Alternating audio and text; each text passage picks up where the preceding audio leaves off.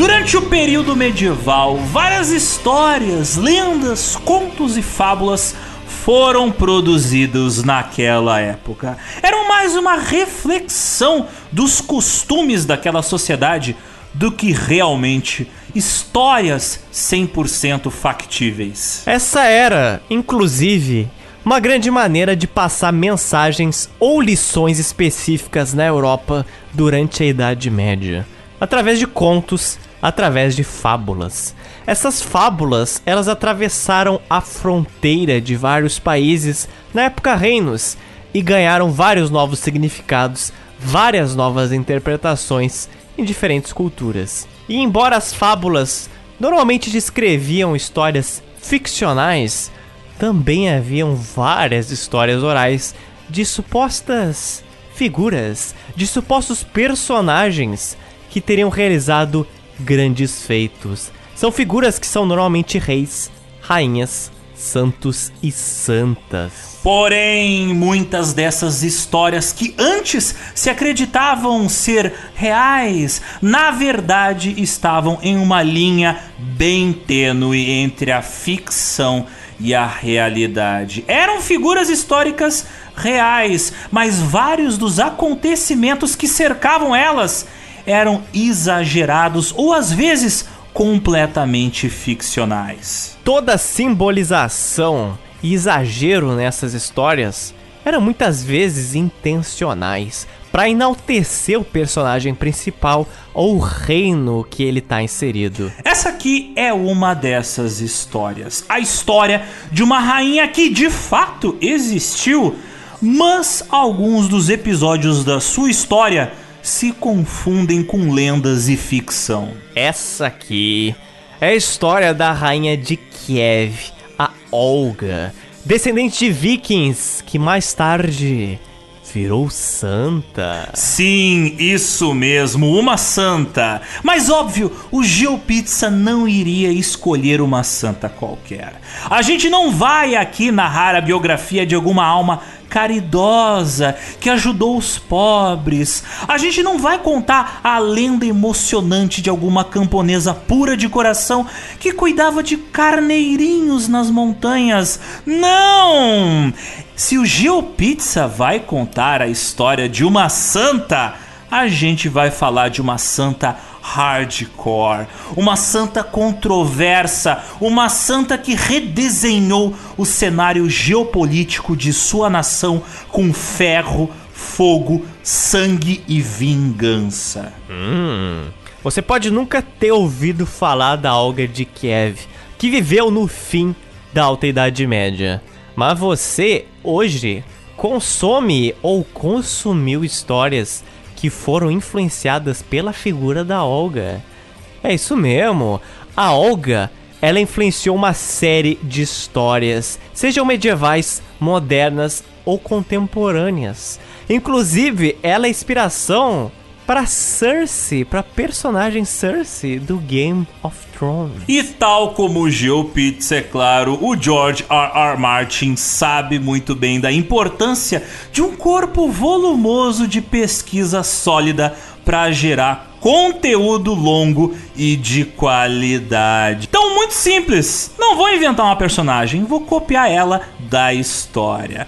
Pois bem, hoje, depois de muitos pedidos, nós finalmente vamos falar de uma das histórias do leste europeu. Finalmente vamos falar do início da história da Rússia. Mas a gente não vai falar da época que vocês querem, que é normalmente a Segunda Guerra Mundial. Não! A gente vai falar de um período que nós achamos que vocês merecem ouvir. Geopizza não é o podcast que vocês querem. Geopizza é o podcast que vocês precisam. Hoje a gente vai falar de vikings, a gente vai falar de eslavos, a gente vai falar do Império Bizantino, a gente vai falar de muito comércio, de muito saque e também de muita diplomacia na Alta Idade Média. Hoje a gente vai falar de uma rainha que virou santa, mas que de santa, olha, ela tem muito pouco, praticamente nada. E como toda boa história, essa aqui é uma história de paixão, traição, guerra, vingança e redenção? Redenção? É, Zotes, você e os ouvintes vão em breve entender por que uma rainha vingadora que deixou um rastro de sangue pela sua nação, um rastro de destruição pelo leste europeu, posteriormente se tornou uma santa. Oh my god. Por isso, ouvintes, apertem os seus cintos, porque essa quinzena Antes de ir para missa, nós vamos visitar um pedacinho do leste europeu medieval em que uma governante estabilizou o seu reino usando o ódio do seu coração. Então, meu querido Zotes, segura estes casacos de pele, segura esse vidro de mel, segura essas espadas vikings, pega nesse pombo incendiário. oh my Pagan God. Porque essa semana nós vamos seguir um rastro de vingança através do leste europeu, indo até o Império Bizantino. Bora lá!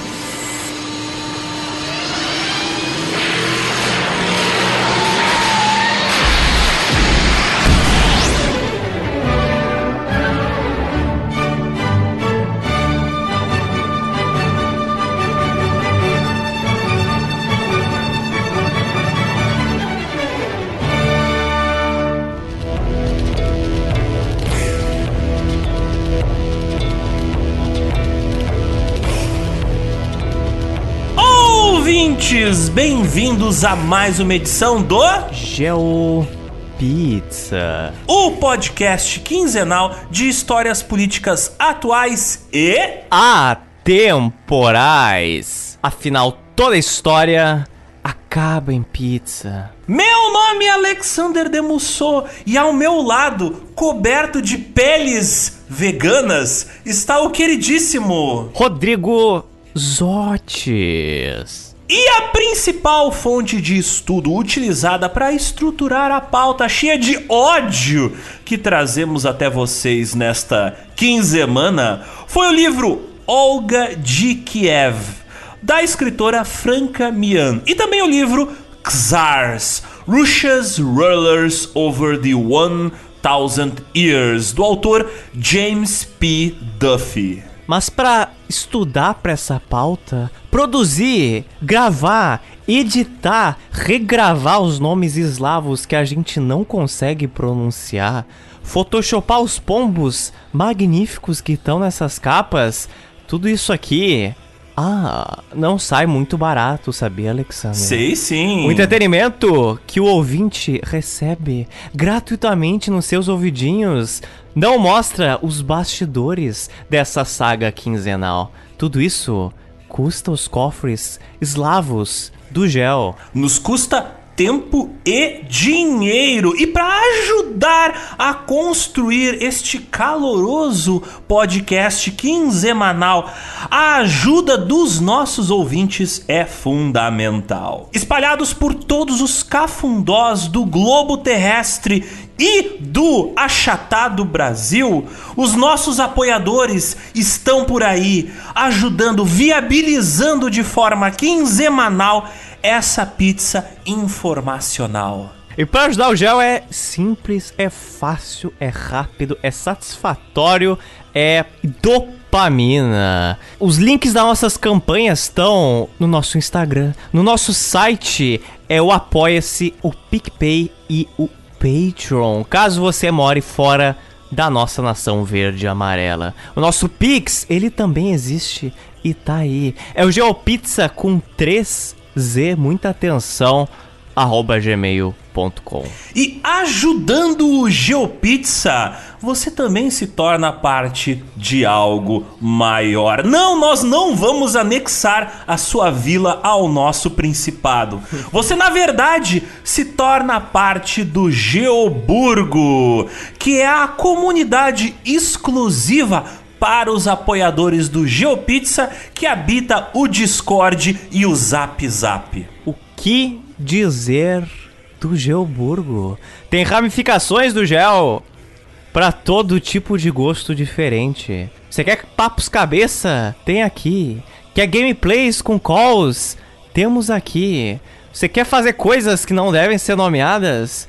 Tem aqui também e eu lavo minhas mãos pro que está ocorrendo no interior daquele local. O Geoburgo tem o canal certo pro que você quer fazer e, novamente, o que eu tenho a ver com isso eu não sei.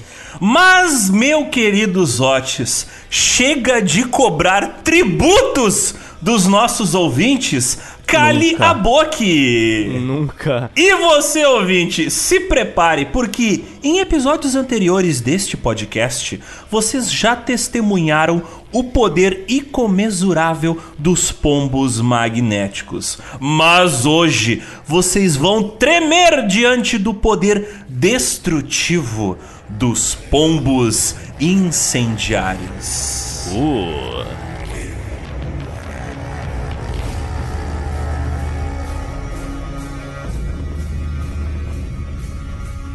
Primeiro de tudo, a gente tem que fazer um grande e importante disclaimer sobre as fontes históricas dessa história.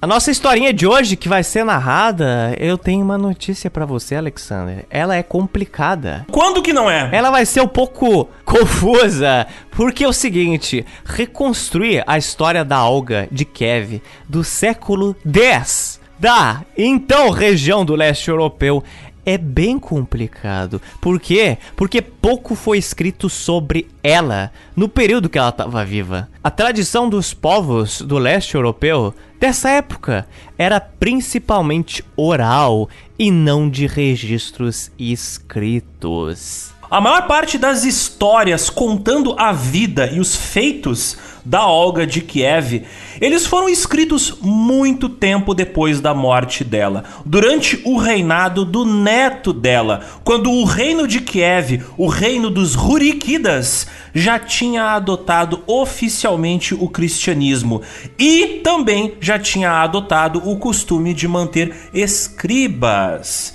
Mas adivinha, esses primeiros registros feitos sobre a Olga, mesmo eles não sobreviveram até os dias de hoje. Então o que a gente tem hoje é uma cópia de uma cópia infiel feita a partir de registros orais. É quase uma fofoca esse episódio.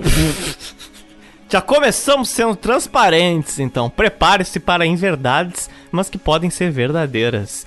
E o relato mais importante que a gente tem contando a vida da Olga vem de uma fonte escrita muitas gerações depois, que se chama O Conto dos Anos Passados. Esta sériezinha de livros foi escrita pelos monges Nestor e Silvester, que viviam no mosteiro das cavernas de Kiev, que era apoiado pelos príncipes Ruríquidas de Kiev. Como os monges Nestor e Silvester, eles faziam parte de uma ordem monástica que era financiada pelos Ruríquidas, os monges que eram autores do O Conto dos Anos Passados, eles obviamente escreveram toda aquela história, provavelmente favorecendo os feitos dos ancestrais da família que governava a região de Kiev durante o período da conversão do reino para o cristianismo. E como grande parte do O Conto dos Anos Passados,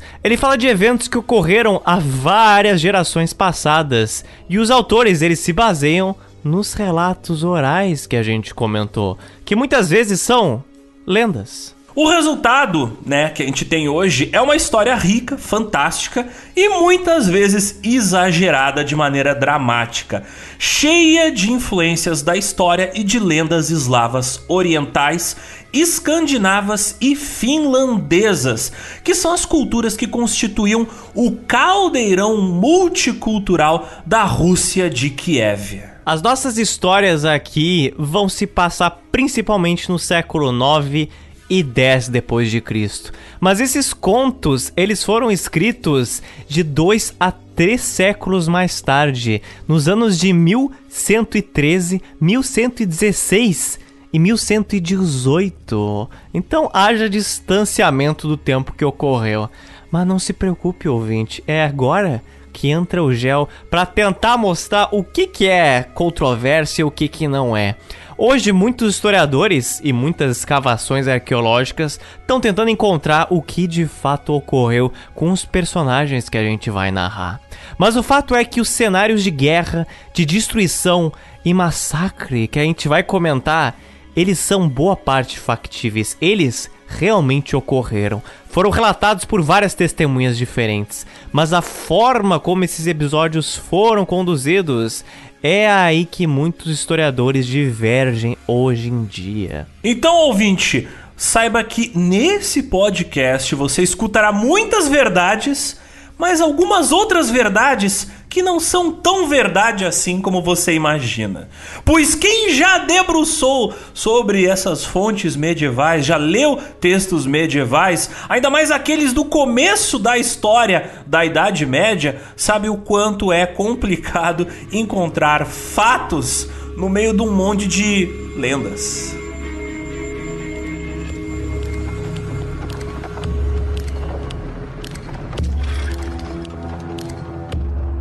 Mas o que era a Rússia de Kiev da qual nós estamos falando? Bem, ela foi uma confederação de povos eslavos do leste europeu. E essa confederação, ela durou do século 9 até o século 13.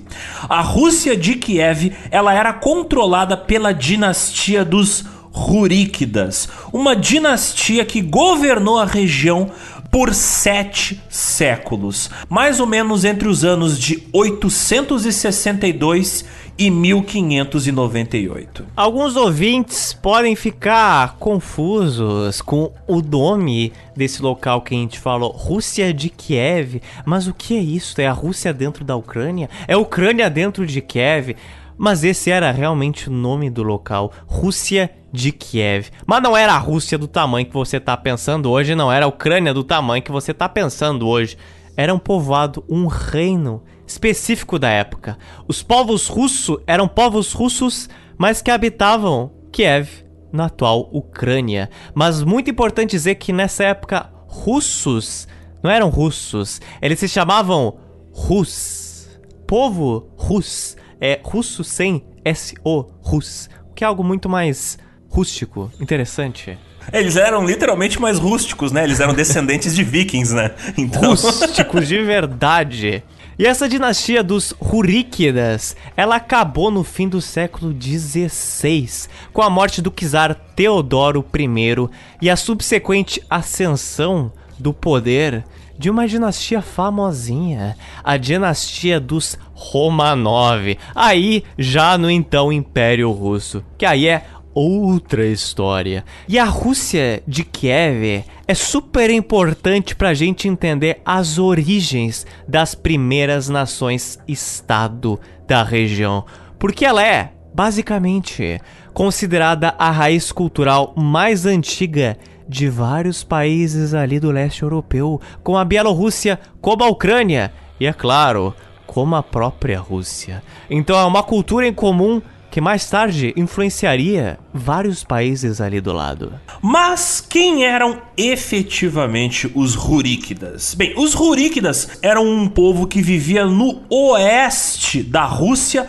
Bielorrússia e Ucrânia. E eles dominavam vários recursos e mercadorias que, por causa desse controle econômico, transformaram os Ruríquidas em uma elite que controlava a região. E de norte a sul, naquela região, tinha vegetação tundra, onde era praticada muita caça de animais selvagens, assim como também na floresta boreal e na floresta intermediária de estepes. Mas já nos estepes mesmo, você tinha vários agricultores nômades. E é importante falar que nas zonas florestais, porque elas eram especialmente ricas em animais que tinham pele de valor comercial, como martas, raposas, zibelinas e até esquilos, a galera caçava esses animais, consumia a carne e vendia as peles.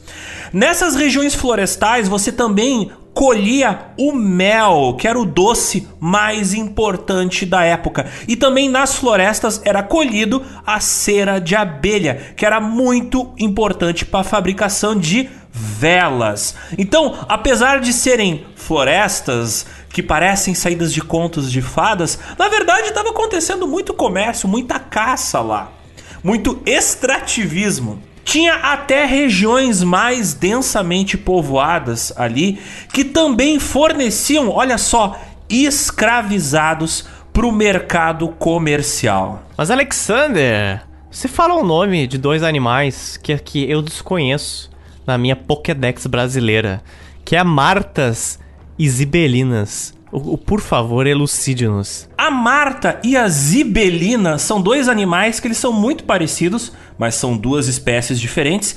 E eles parecem um ursinho de pelúcia comprido. Eles são bem pequenininhos, eles vivem no topo das árvores. Tem gente que cria eles como animais de estimação, tem gente que cria eles em grandes fazendas e arranca a pele deles vivos, por causa que essa é a maneira de extrair a pele deles. Enfim, acontece até hoje a extração comercial da pele de zibelinas e martas. Inclusive, alguns anos atrás, vários ativistas andaram fazendo campanhas para acabar com as fazendas que criam martas na Rússia. Por causa que.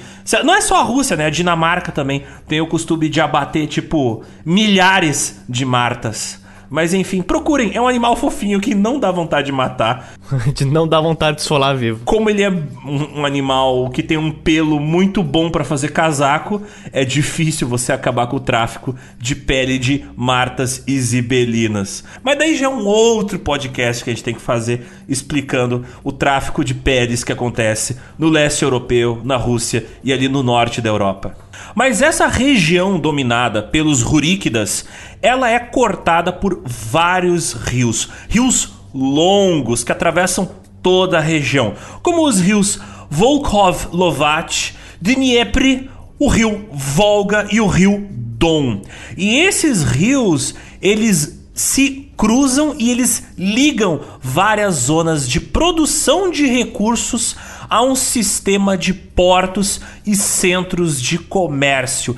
E esse sistema de portos e centros de comércio se estendia até o oeste.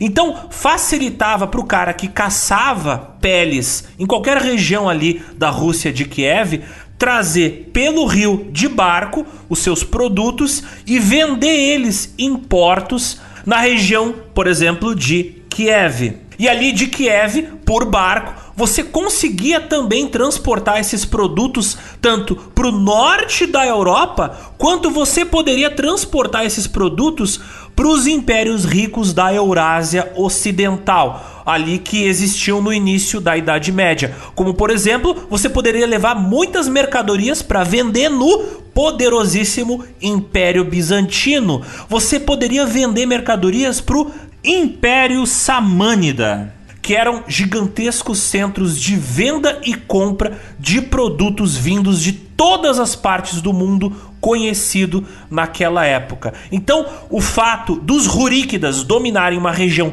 cheia de rios que transportavam bens de consumo era fundamental para o enriquecimento dos cofres deles. As peles, o mel, a cera e os escravizados podiam ser trocados em Constantinopla, atual Istambul, ou inclusive em Bagdá, no atual Iraque. Tudo isso por sedas, por especiarias e, mais importante, podiam ser trocados por prata em forma de moedas, as chamadas dirham, que eram cunhadas em enormes quantidades anualmente nas terras muçulmanas. No início da Idade Média, havia muitas poucas minas de prata ativas na Europa Ocidental e no norte da Europa. Mas a galera de lá queria prata. Então, o pessoal ali de Kiev, os Ruríquidas, eles falaram: Hum, Viking Stonks. Vou vender meus produtos para esses caras em troca conseguir a prata e levar a prata até os anglo-saxões, Império Carolíngio, um grande império que abrangia a atual França, Itália, Alemanha, Bélgica, Países Baixos e partes de outros países do leste europeu. E claro, a prata era importante porque a prata ela não apodrece, então era uma maneira mais fácil de você transportar altos valores, entendeu? Ao invés de transportar uma tonelada de peles e 500 galões de mel, você transporta um saco de moedas de prata. Bem mais simples, né, Zotis? Então, fica óbvio que quem controla o sistema de transporte das mercadorias, quem controla os rios que ligam o norte da Europa ao Oriente, controla o fluxo de dinheiro. E quem controla os rios da Rússia controla os seus povos e o seu dinheiro. Por isso que lugares como o Canal de Suez e o Golfo de Oman, por onde passa 30% do petróleo do mundo, são lugares tão estratégicos no cenário global hoje e são cercados de tantas bases militares. Era assim há mil anos atrás a importância do transporte marítimo de cargas e produtos de consumo, é assim até hoje.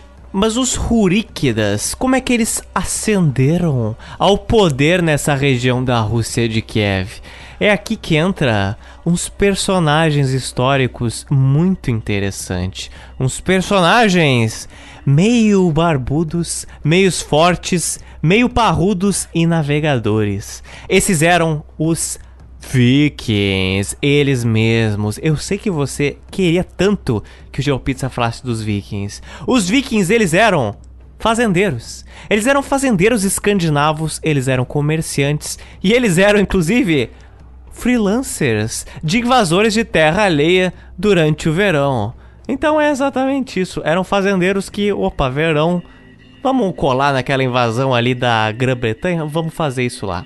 E sem falar com que o tempo, os vikings foram formando pactos e redes comerciais por vários locais no norte da Europa isso principalmente no início da Idade Média. Foram eles que tomaram o controle das rotas comerciais ali da região da Rússia e do fornecimento da prata islâmica à Europa Ocidental durante dois séculos. Os vikings foram aprendendo que aqueles navios usados para a guerra às vezes eram muito mais lucrativos se eles fossem usados para o transporte de bens de consumo e de dinheiro vivo. O nome viking por si só, ele é claro, não delimita nenhuma língua e não delimita nenhum povo.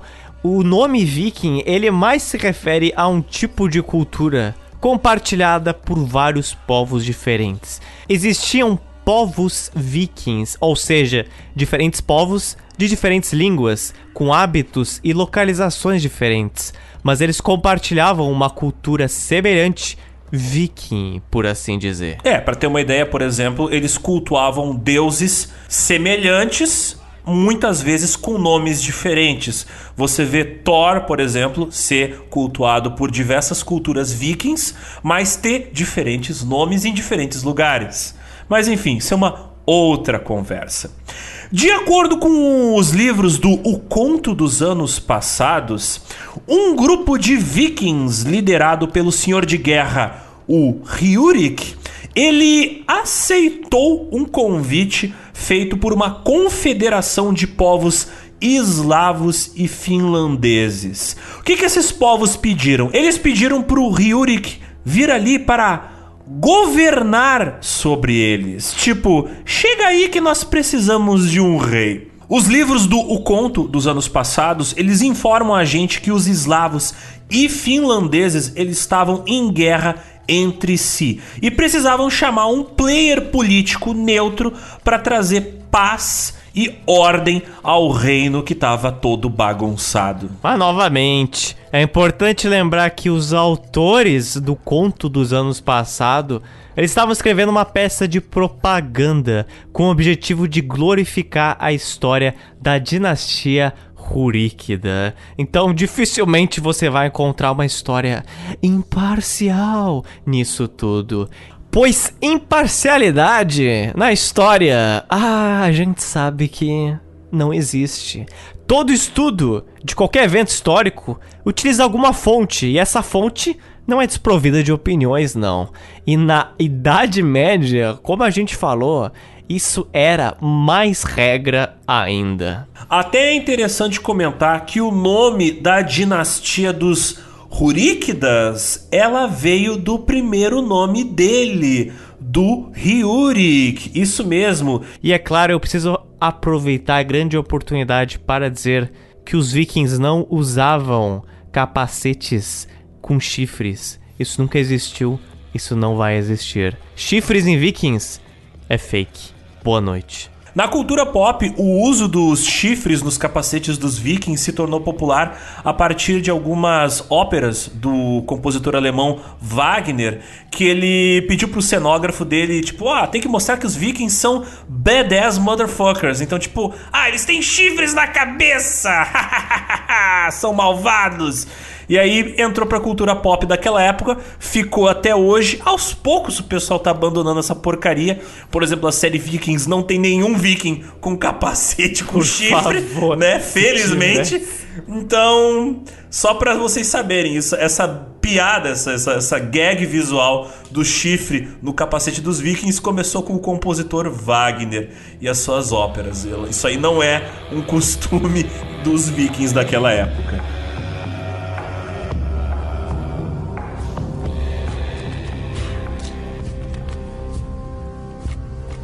No ano de 862, esse senhor da guerra, o Ryurik, e o seu clã chegaram no noroeste da Rússia e estabeleceram vários postos militares em várias cidades. O Ryurik administrava o reino dos Rus a partir da cidade de Novgorod.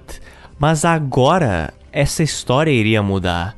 Depois que o Ryurik morreu, Alguém teria que assumir agora a missão de conquistar e de unificar aquela região do noroeste da Rússia. E esse cara ascendeu. Esse cara era o Oleg de Novgorod. No livro que nós já citamos, O Conto dos Anos Passados, é contado que o Oleg, ele assumiu a responsabilidade de administrar o reino da Rússia de Kiev depois da morte do Ryurik, e também o Oleg assumiu a responsabilidade de cuidar do filho do Ryurik, o príncipe Igor I. Não se tem certeza do parentesco específico entre o Ryurik e o Oleg, mas parece que o Oleg era cunhado do Ryurik. O Oleg, ele começou a assumir o controle das cidades da região em volta do rio Dnieper, um rio que sai da Rússia passa pela Bielorrússia, Ucrânia e ele termina no Mar Negro. Então vejam só, é um rio bastante estratégico do ponto de vista militar e comercial. Depois, o Oleg ele tomou o poder da cidade de Kiev. Como é que ele fez isso? Ele matou os dois príncipes milionários que controlavam a região de Kiev ali no ano de 879. Os príncipes que o Oleg assassinou eram os príncipes Askold e o príncipe Dir. Conquista após conquista, o Oleg de Novgorod nomeou Kiev, a capital do seu recém-criado reino Kievan Rus. Assim, Kiev se tornou a residência oficial do clã Ruríquida. Aliás, por causa do rio que cruzava Kiev, o rio Dnieper, a nova capital do reino, era um local bem conveniente e bem privilegiada para servir de bases para lançar ataques contra outras cidades rivais, como por exemplo Constantinopla, que era parte do Império Bizantino da época. E isso ocorreu. E nesse movimento de imperialismo e conquista, no ano de 883, o príncipe Oleg de Novgorod submeteu vários povos da região e pediu para eles pagarem uma taxinha, pagarem um tributo, um imposto para o reino de Kiev. principalmente os povos que já estavam lá antes dele chegar, como por exemplo os Drevlianos. Mas quem eram os Drevlianos? Mas que nome complexo, Drevlianos. O ouvinte deve pensar, quem são? Olha, os Drevlianos eram um povo que morava naquela região desde o século 6, no oeste de Kiev, antes do Oleg e o seu povo russo chegarem lá. O nome dos Drevlianos pode ser traduzido como algo do tipo os moradores da floresta. Os povos ao redor, como os Drevlianos, podiam pagar o tributo tanto em forma de mercadorias como na forma de serviço militar, o que era uma grande vantagem para esse novo reino, o reino de Kiev Rus. Mais de 20 anos mais tarde, no ano de 907, por exemplo, os Drevlianos eles participaram como soldados na campanha militar que Kiev fez durante a sua tentativa de invasão do Império Bizantino. O Oleg, fundador do reino Kievan Rus, durante o ataque à cidade de Constantinopla, ele mandou a sua frota de barcos esperarem por um vento favorável, paradinhos. Quando veio esse vento, eles abriram as suas velas e os barcos vieram com tudo, inclusive avançando terra adentro, porque esses barcos dos Rus eles tinham até rodas. Então isso deu uma pequena apavorada nos moradores e nos líderes militares de Constantinopla. Rodas para andar na Terra. Cara, Rússia fazendo carro anfíbio desde o século IX. Eu não tô surpreso. Chupa Henry Ford. e essa campanha militar deu muito certo, forçando o governo de Constantinopla a iniciar negociações de paz com Kiev Rus. O Oleg, depois de ele ter pregado o seu escudo no portão da capital imperial dos bizantinos, ele ganhou um tratado comercial bem favorável, que acabou sendo, ao longo do tempo, um benefício para até ambas as nações, para Kiev e para Constantinopla. Kiev, na marra e no susto, agora seria um parceiro comercial do Império Bizantino. Olha só que conquista, que destaque o Oleg conseguiu. Mas o destino do Oleg, ele seria bem curioso. Ao menos é isso que dizem as lendas medievais. Algumas fontes consideram que o Oleg ele foi o governante supremo de Kiev entre os anos de 879 a 912, ano que ele morreu. No livro do Conto dos Anos Passados, o Oleg ele é conhecido também como o profeta. Por quê?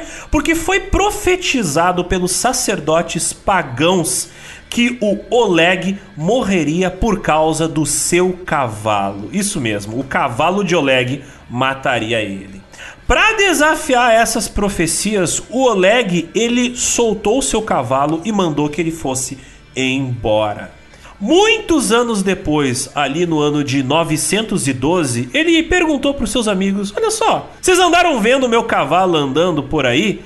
E aí a galera falou para ele: Olha só, eu vi o teu cavalo, só que ele tá morto. O Oleg, ele falou, ah, é mesmo? É. E pediu para ver os restos mortais do cavalo.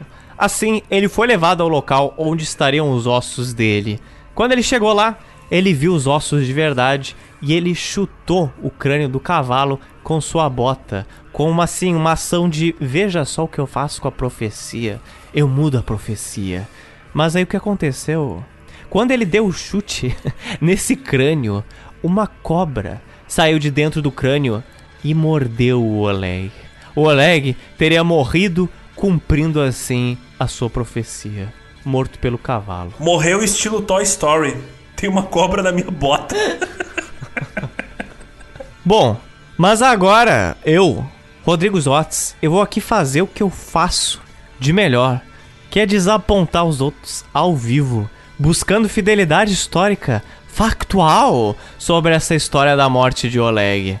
Então, se liga só. É possível, mas não sabe que Oleg tenha morrido de outra forma. Existe uma outra fonte escrita que fala sobre a morte dele, mas é do século XV, que é quase cinco séculos mais tarde. Então, lembrando que distância temporal nem sempre quer dizer que você vai fazer um trabalho irrealista. Por exemplo, hoje estão sendo lançadas releituras de coisas que aconteceram no século XVI. Mas da mesma forma, na Idade Moderna, muitos autores tentavam resgatar as histórias de Oleg. E uma dessas histórias é a Crônica de Novgorod. De acordo com essa crônica, o Oleg ele teria morrido em uma batalha ultramarina. Em 912, o povo Khazari, um povo de origem turcomana que vivia na região do Mar Cáspio e da Pérsia, eles teriam feito uma aliança com o Oleg. O líder dos Khazares na época, o Khan, permitiu a Oleg e seu povo Rus o acesso ao rio Volga. Só que no caminho de lá, passando pela Pérsia, os Ruríquidas invadiram a Pérsia e mataram vários dos habitantes de lá. No caminho de volta, os Casares se vingaram dos Ruríquidas pela morte dos persas, fazendo uma emboscada no rio e matando 30 mil Ruríquidas, dentre eles o príncipe Oleg. Aí eu pergunto, onde estão os restos mortais do príncipe Oleg de Novgorod? Não sabemos até hoje. Uma outra curiosidade é que o príncipe Oleg de Novgorod, também conhecido como Oleg o Profeta, ele aparece na série Vikings. Tá lá, lindão, bonito, maquiavélico. O cavalo dele aparece, será? Eu acho que sim. Eu só não sei se a cobra aparece. Eu tô curioso pra ver o cavalo dele do que ele. Dizem mesmo. que é na sexta temporada de Vikings. Eu não tenho paciência pra ver isso. Ah, não, não tenho. Depois que me traumatizei com Game of Thrones, nove temporadas pra ser decepcionado, eu não. A vida já me decepciona de boa. É capaz de que na nona temporada do Vikings apareça a galera já de chifre nos capacetes. Nunca sabe. Mas Alexander, eu pergunto, se a nossa pauta aqui, o título do episódio tá escrito Olga de Kiev, por que, que a gente tá falando de Oleg de Novgorod? Você errou o texto da capa, Alexander? Embora eles tenham nome parecidos, Oleg não é Olga. Mas olha, Shots, a gente tá falando do Oleg por dois grandes motivos. Primeiro, a relação complicada dele com os Drevlianos, por causa que o Oleg, ele conquistou o povo dos Drevlianos e cobrava impostos deles meio que na marra. Então, isso no futuro iria trazer grandes problemas para os sucessores dele, como o Igor I e a rainha Olga. E também tem o grande problema é essa relação abusiva entre o Oleg e o Império Bizantino. Por causa que a gente explicou aqui que o Oleg, ele conseguiu fazer um acordo comercial com o Império Bizantino, mas foi na base do tapa. E isso se repetiria várias vezes durante a história da presença do governo dos Rus em Kiev. Então, assim, ele vai deixar uma herança meio complicada para os sucessores dele.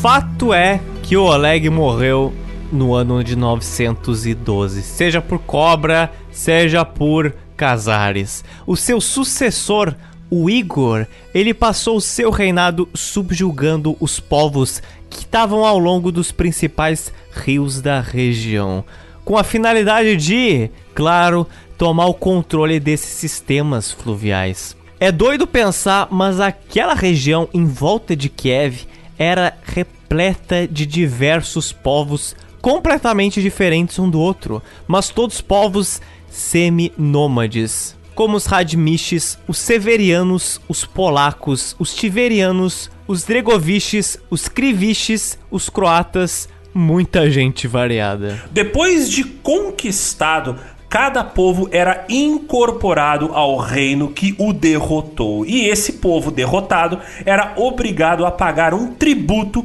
aos Ruríquidas por meio de um sistema rudimentar de arrecadação de impostos, em que os príncipes de Kiev eles extraíam tributos dos povos conquistados na forma de peles, cera, mel e escravizados vindos de várias regiões diferentes. Isso aí a gente já comentou, mas é importante repontuar. O pagamento era feito anualmente no inverno e era feito a uma comitiva enviada de Kiev pelos Ruríquidas. Era meio que um saque não violento, era um imposto de renda na forma de produtos de valor comercial. Tipo, se você pagar, fica de boas, nada vai acontecer. Mas se alguém ou alguém não pagar, o pau viking vai comer. E é importante falar que esse sistema de arrecadação de impostos era feito de uma maneira bem descentralizada. Por exemplo, se algumas pessoas não pagassem, gerava problema para todo mundo.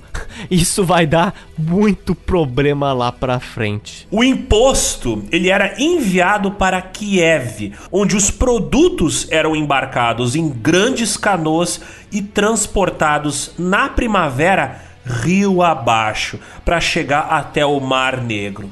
Do Mar Negro, as canoas cheias de produtos viajavam até o destino final, os portos da cidade de Constantinopla, a capital do Império Bizantino e a cidade mais poderosa política e economicamente da Eurásia Ocidental no século X. Esses produtos eram vendidos trocados por dinheiro, metais preciosos ou outros produtos que interessavam aos ruríquidas, e aí as canoas cheias de dinheiro voltavam para Kiev, carregadas com tudo aquilo que os ruríquidas queriam. Enfim, de novo, Slavic Stonks. E é claro que os imperadores bizantinos, eles reconheceram o perigo deles abrirem os portões da sua capital imperial para a chegada de uma horda de vikings ruríquidas, russos, um pouco doidos. Então os russos de Kiev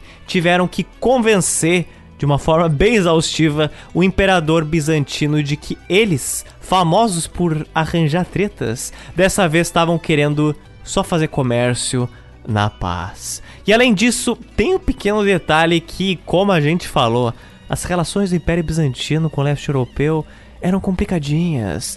Os vikings russos atacaram o Império Bizantino não uma vez, mas cinco vezes, nos anos de 860, 907, 912, 941 e 944.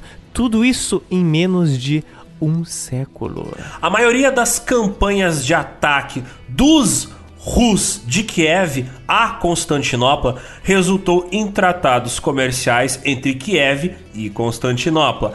Mas as cláusulas desses tratados comerciais incluíam várias restrições. Por exemplo, tinha um número limitado de ruríquidas que poderiam entrar na cidade de Constantinopla. Era permitido a entrada de apenas 50 de cada vez. E também era exigido que essa galera que estava chegando lá de Kiev deixasse as suas armas nos portões da cidade. Assim, só para evitar qualquer problema. Imagina, Ruríquidas, eslavos, malucos, guerreiros invasores deviam ser um docinho de pessoa, né? Então eu não fico assim tão crítico das atitudes do imperador bizantino, porque eu também teria medo da galera que vinha lá de Kiev.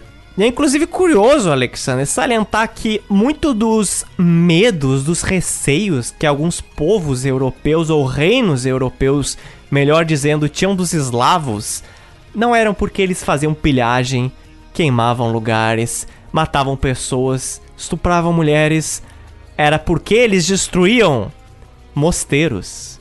Exatamente. Os povos eslavos e os vikings, eles foram conhecidos principalmente por atacar, destruir mosteiros, igrejas e raptar os monges. Então não era interesse de nações ou reinos cristãos se submeter a esse tipo de possível ataque. Então também era uma forma de você evitar esse tipo de atrito religioso.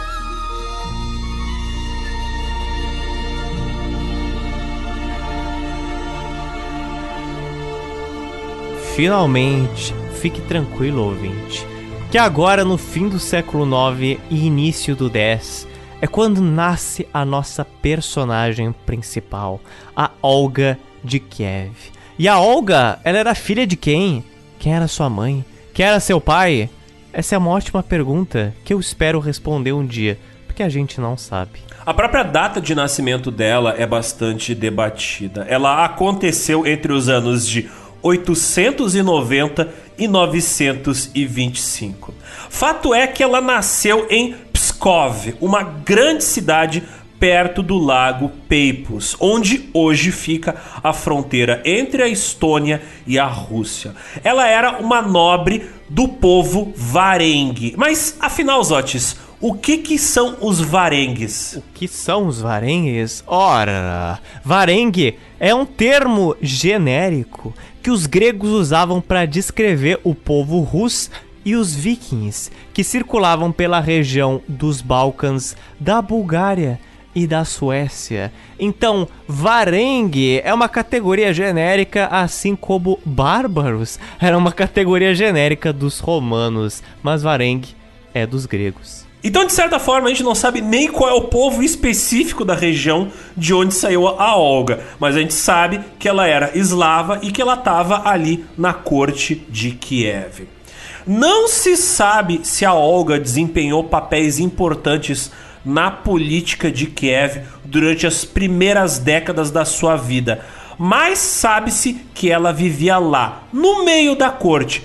Claro, sendo muito bem informada sobre as tretas geopolíticas do reino, por causa que ela circulava entre os cabeças que administravam o reino de Kiev. A Olga de Kiev é uma das poucas mulheres notáveis desse período e dessa região que a gente tem registros até hoje. Para ter uma ideia, a outra mulher nobre do leste europeu que teria tanto destaque quanto a Olga seria Catarina I da Rússia. Isso foi no século XVIII. Então, pois é. E tem outro fator que, claro, no geral, as mulheres tinham pouquíssimos cargos de poder nesse período. Mas no leste europeu, na época medieval, na Alta Idade Média, isso era inclusive menor do que em outras partes da Europa. Aqui, muitas mulheres ou esposas eram sequer citadas em cartas ou em registros para que a gente consiga comprovar que essas mulheres existiram. A gente não sabe. As mulheres do leste europeu na Alta Idade Média, elas, por exemplo, podiam herdar a propriedade dos seus pais ou dos seus maridos, mas só se eles tivessem morrido e apenas na ausência de irmãos ou filhos. Tipo, tu só vai ser dona de terras ou propriedade se não tiver nenhum homem na sua vida. É, se algo der muito errado, você vai ter propriedade. É. é. Se os filhos de uma mulher eram crianças, ou seja, jovens demais para assumir alguma responsabilidade administrativa, a viúva se tornava a administradora dos bens da família até que os filhos homens atingissem a maioridade. De acordo com o conto dos anos passados, a Olga ela se juntou à família dos Ruríquidas quando ela se casou com o príncipe Igor I de Kiev no ano de 903. Lembra do Igor I? Pois é, esse Igor I. O Igor I de Kiev, que foi o sucessor do Oleg, filho do lendário Ryurik de Kiev, que tinha sido o mítico fundador da monarquia russa dos Ruríquidas. Quando a Olga tinha 15 anos de idade, ela se casou com o príncipe Igor I. O que hoje, para nós, é um casamento bizarramente precoce. Esse era o costume mais que normal em boa parte do mundo até poucas gerações atrás. Assim como boa parte dos casamentos reais, a união dela com Igor provavelmente mais uma questão política do que uma grande história apaixonante. Se bem que ações posteriores da Olga talvez provem que de fato ela amava o Igor I. Olga, ela não é mencionada em registros históricos até o ano de 942 quando ela deu à luz ao filho de Igor, o príncipe Sviatoslav, quando ela tinha 52 anos de idade. É importante lembrar aqui que o conto dos anos passados ele foi compilado mais de um século e meio depois da morte da Olga. Então, os deslizes cronológicos são comuns aos autores medievais e é provável que algumas dessas datas estejam erradas. Até porque uma mulher ter filho com 52 anos de idade na Idade Média é o que eu chamaria de gravidez de alto risco. Por outro lado, a Olga, além de ser uma descendente de vikings, era muito badass. Então, não sei, tudo é possível. Vamos em frente.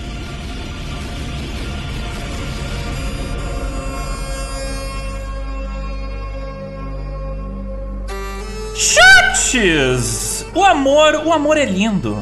Tão belas são as histórias hum. dos casais que se amam, que vivem um romance de conto de fadas. Aqui no GeoPizza também existe espaço para o amor. Ah, é? Mas, como nós já vimos no primeiro filme do John Wick, um amor verdadeiro, um amor puro, quando perdido, pode desencadear uma vingança sem precedentes. E quando o Oleg morreu, picado por uma cobra ou afogado pelos casares, seja a versão que você for preferir, acontece que foi o Igor I, o marido da Olga, que assumiu o controle agora do reino de Kiev. Mas o Igor assumiu o controle de Kiev em uma época bem turbulenta, porque os Drevilianos, aquele povo que tinha sido conquistado pelo Oleg,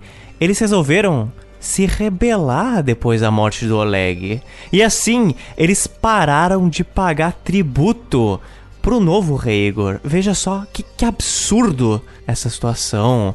Os Drevilianos ficaram quase 30 anos, cara, dando calote no rei Igor e na cidade de Kiev. Por causa da bagunça sociopolítica da região, rolou um esquema meio máfia. Surgiu um novo líder regional que dominava a região ali dos Drevilianos, e esse cara, como ficava mais próximo dos Drevilianos, acabava cobrando o tributo que antes era cobrado pelo Oleg. Naquele esquema meio máfia, sabe? Tipo, Nada vai acontecer contigo se tu pagar essa taxa de proteção.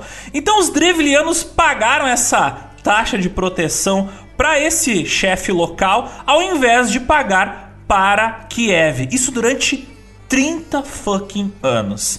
Então, buscando corrigir isso, esse pequeno problema fiscal, no ano de 945, Igor I foi fazer lá uma visitinha na capital dos Drevlianos. Ele foi visitar a cidade de Skorosten, que fica a cerca de 147 quilômetros a oeste de Kiev. Isso para forçar os Drevlianos a voltar a pagar o tributo que eles tinham o costume de pagar para o governo dos Ruríquidas. O Igor foi lá com vários soldados. E claro, com esses soldados, ele colocou um medinho nos Drevlianos. Os Drevlianos eles aceitaram a voltar a pagar os impostos para o Igor. E o Igor e os seus soldados pegaram a grana e voltaram para Kiev. A princípio, tinha dado tudo certo. A princípio. Hum, mas sabe aqueles momentos de indecisão da vida, assim, que você pensa, Uepa, eu acho que eu cobrei muito barato, assim. Quando tu cobra um preço de um cliente por um valor abaixo que tu deveria e bate aquele arrependimento depois. Olha, pelo visto foi isso que aconteceu aqui com o Igor. Porque enquanto ele e o exército dele estavam voltando para Kiev, ele decidiu que aquele pagamento que ele tinha cobrado dos Drevlianos não era suficiente. Ele ficou assim, não, acho que acho que fui muito generoso. Então, ele fez uma pequena burradinha para consertar o seu erro, fazendo um erro muito maior. O Igor mandou a maior parte do seu exército continuar o caminho de volta para Kiev e ele voltou para Skorosten, mas com uma pequena escolta de soldados. Então, olha que genial, tem tudo para dar certo. Você volta com menos soldados, falando que você vai, na verdade, cobrar mais do que você realmente cobrou inicialmente. Tudo para dar certo. Quando os Drevilianos viram o Igor e os seus soldados voltando e era um número muito menor, né, de soldados, eles foram correndo contar pro príncipe dos Drevilianos que, ó, o Igor tá voltando aí. Ó o cara lá, ó o cara lá. Esse príncipe que chefiava os Drevilianos era um cara chamado Mal. Sim, M-A-L, isso mesmo. Olha, olha o nome do cara. Bem, ao saber do retorno do Igor, o príncipe Mal disse o seguinte: se um lobo vem até o meio das ovelhas, ele vai pegar todo o rebanho, uma a uma, a menos que ele seja morto. Se nós não matarmos ele agora, ele vai destruir a todos nós. É óbvio que os Drevlianos não curtiram essas boas novas do Igor. Eles mataram todos os soldados do Igor, mas capturaram ele e levaram para dentro da cidade. É dito que o príncipe Igor, ele foi morto de uma maneira bem criativa. Vamos lá, o corpo dele, ele foi amarrado em dois troncos de árvores e rasgado em duas partes. Sim, o corpo dele foi rasgado ao meio. Procurem a ilustração. É bem interessante a maneira como o pobre Igor I faleceu. Agora você vai ter que descrever um pouco melhor, porque o que eu fiz na minha imagem, na minha cabeça e os ouvintes fizeram na deles, é que os galhos das árvores mataram o Igor. Elas arrebentaram ele ao meio. Então, assim, eu acredito que não foi bem assim. Por favor, Alexander, elucide-nos. Então, você faz o seguinte: se você quer matar alguém assim como os Drevilianos mataram o Igor primeiro, você faz da seguinte maneira: eles prenderam uma perna dele amarrada a uma árvore, esticaram uma outra árvore e prenderam a outra perna dele a essa outra árvore esticada. Aí depois eles soltaram uma das árvores. Imagina a força que tem um tronco inteiro de uma árvore voltando à posição normal dela. É óbvio que o corpo do Igor rasgou ao meio. Deve doer, né, Zotis? É, é, o que dizem, é o que dizem. Mas agora entra eu para desmistificar essa história. Ah, Zotti sempre estragando a nossa alegria. Não, vocês não vão ter alegria nesse podcast. Jamais. Sem alegrias. Outros historiadores acham que essa história da morte do Igor foi um pouco exagerada. Embora, é claro, eu não duvide nada dos métodos de tortura do leste europeu na Alta Idade Média, é possível que o Igor ele nunca tenha voltado uma segunda vez para a cidade de Iskorosten, mas sim massacrado pelos Drevlianos já na primeira vez que ele chegou lá. Tipo assim, e aí galera, vamos pagar imposto? Não, não vamos pagar imposto. E aí ele morreu nesse primeiro ataque. E essa versão dele ter chegado lá e ser morto de primeiraça iria, de acordo com o que alguns pensam, assim, deixar a imagem do Igor bem abalada, porque ele, um grande rei, chegaria lá para um povo como os Drevlianos e foi derrotado da primeiraça assim? Não. Então aí criaram talvez, talvez essa versão de que ele bateu arrependimento, resolveu voltar com menos soldados para justificar a derrota dele. Mas qual dessas versões realmente ocorreu? Arrependimento do Igor ou o Igor perdeu de primeira? Qual é? Qual é? Não sabemos. Quem sabe um dia vamos saber. Tem também uma terceira versão, sabia, Zotis? Uh, qual? Seria que os escribas que décadas depois iriam colocar no papel o conto da história do príncipe Igor I, eles se basearam numa lenda grega onde um herói grego morreu de maneira parecida com o príncipe Igor I. E aí eles pensaram, hum, como é que o príncipe Igor morreu? Não, vamos, vamos copiar das lendas greco-romanas essa história e para dar uma enfeitada aqui na saga da família dos Ruríquidas. Agora eu imagino duas árvores dando tapão assim no Igor, dando pescotapa nele assim, ó. Pá, tá gostando? Aquelas, aquelas árvores de desenho da Disney da década de 30, sabe? Isso, dando tapão nos outros. Tá gostando? Tá gostando, Igor? Não, para, tá gostando, Igor?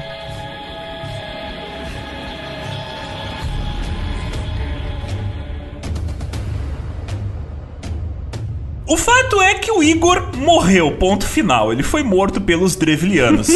e agora, o príncipe Mal, ele viu uma oportunidade de negócios geopolíticos. O que, que ele fez? O príncipe Mal, ele mandou para Kiev 20 diplomatas, com a ordem deles informarem a Olga que agora que seu marido estava morto, agora que a Olga estava solteira, príncipe Mal, ele queria casar com ela e ser o novo rei de Kiev. Mas não se sabe se isso era uma prática da época já ou foi uma enorme cara de pau do príncipe Mal. Mas o fato é que ele via Kiev, agora o reino de Kiev, como um reino sem rei, que nunca demonstraria resistência a ele e aos Drevilianos. Porém, assassinando Igor, o príncipe mal tinha acabado de condenar a si mesmo e todo o seu povo. 20 diplomatas drevlianos vieram de barco pelo rio Dniepr e eles chegaram na cidade de Kiev. Lá, eles contaram à princesa Olga que o marido dela, o Igor, foi morto e que agora o príncipe mal dos Drevlianos queria se casar com ela. E com esse casamento, os Drevlianos não estariam só livres de pagar tributo aos Rus de Kiev, mas eles também passariam a governar Kiev. Os Drevlianos achavam que a Olga era só uma princesa recatada e do lar que nada podia fazer em relação a isso. E quando a Olga recebeu a proposta de casamento dos 20 diplomatas drevlianos, ao contrário do que eles imaginavam, a Olga ficou calma.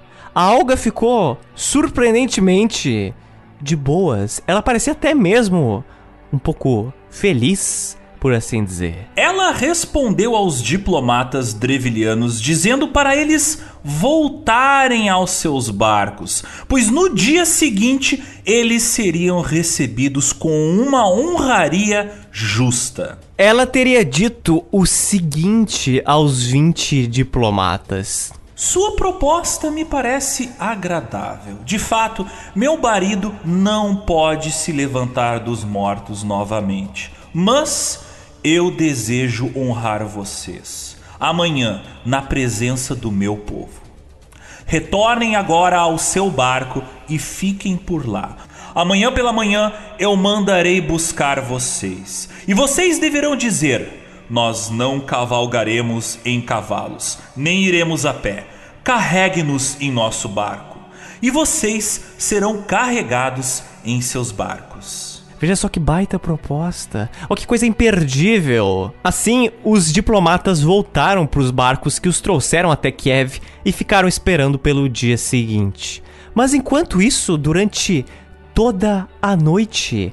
A Olga ordenou que os trabalhadores cavassem um grande buraco no chão, próximo ao castelo de Kiev. A Olga, a Olga, ela na verdade, ela não estava nem um pouco tranquila, ela não estava nem um pouco de boas. Mas ela sabia que a vingança, a vingança é um sorvete, ele é frio e se come devagar. Ela iria satisfazer o seu ódio pelos assassinos de seu marido na hora apropriada e de maneira calculista. Chegou a manhã do dia seguinte e os enviados de Olga foram até o barco dos diplomatas para convidá-los para comparecerem ao castelo. E os diplomatas drevlianos fizeram exatamente como a Olga pediu. Eles exigiram que o povo russo levasse-os até o castelo em seus barcos. E a população de Kiev adorou essa ideia, acharam muito legal. Eles se juntaram e carregaram os barcos pelas ruas da cidade na direção do castelo. Os diplomatas deviam estar tá pensando: uau, que honra, meu Deus! Estamos sendo tratados com tanto respeito, com tanta reverência. Quando os barcos, com os 20 diplomatas dentro deles, chegaram até o castelo, os barcos foram jogados no buraco profundo que tinha sido cavado durante toda a noite. Logo em seguida, a Olga deu a ordem para que o buraco fosse coberto de terra. Enquanto os diplomatas que eram enterrados vivos gritavam pedindo por piedade, a Olga se agachou na beirada do buraco e, olhando para aqueles homens desesperados abaixo dela, perguntou se aquela honraria era do agrado deles. Uma imagem disso, eu te, eu te digo, Zotes, daria uma bela capa de álbum de banda de black metal. Fica aí a dica. Então veja só a situação da nossa Olga. Ela perdeu seu grande amor, o rei Igor, e a posição dela era ainda pior, porque o filho dela com Igor, o Sviatoslav, tinha só 3 anos de idade. Então ela teve que se tornar regente do trono. Assim, ela se tornou a primeira mulher a governar o reino de Kiev Rus e uma das primeiras rainhas do leste europeu. Mas a Olga, ela não estava feliz com tudo aquilo. Na verdade, ela estava furiosa, traumatizada e revoltada. As pessoas começaram a comentar sobre o seu comportamento estranho, mas ninguém se atrevia a falar diretamente para Olga que ela deveria se casar novamente. A Olga, na verdade, ela executaria qualquer um que fizesse esse tipo de sugestão maluca. Eles sabiam que a Olga tinha um temperamento complicado agora que ela tinha demonstrado que, olha, mexeu comigo, mexeu com o demônio. Mas mal eles sabiam do que ela ainda seria capaz de fazer em nome da vingança que agora ela recém tinha começado. A princesa ela governava com mão de ferro e ela não deixava ninguém se intrometer nos assuntos do Estado e nem na sua vida pessoal. Ela estava muito bem sem um segundo marido. Muito bem, obrigado.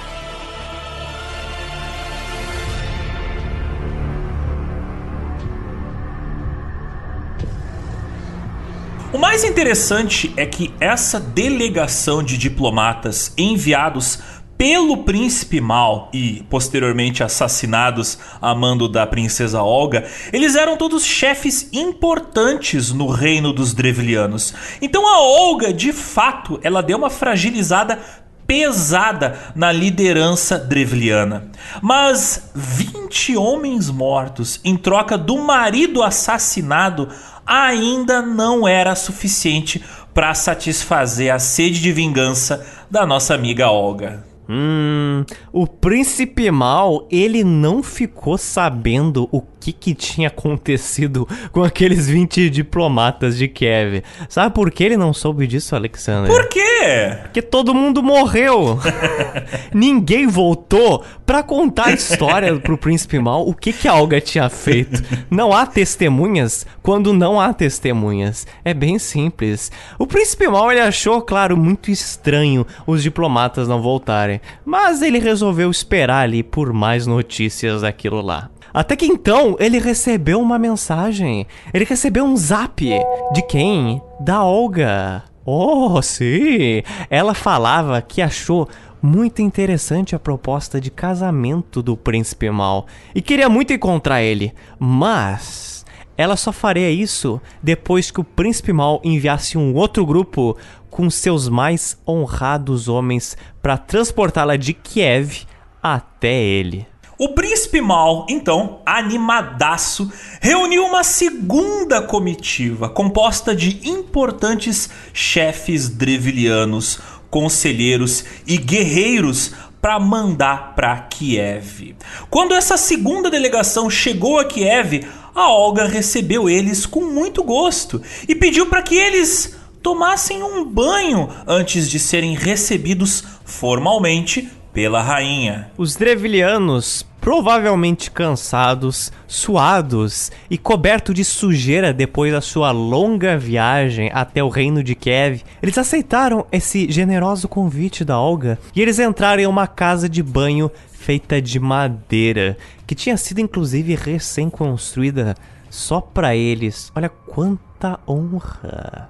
Então, caro ouvinte, o que você faria se os seus inimigos, se os seus piores inimigos, estivessem no seu banheiro, pelados, folgados e felizes. Olha, no caso da Olga, Meu Deus. ela resolveu fazer uma comemoração com um grande churrasco. Enquanto eles estavam lá naquela sauna, relaxante, de boas, de repente, eles escutam alguém trancando a porta do banheiro do lado de fora.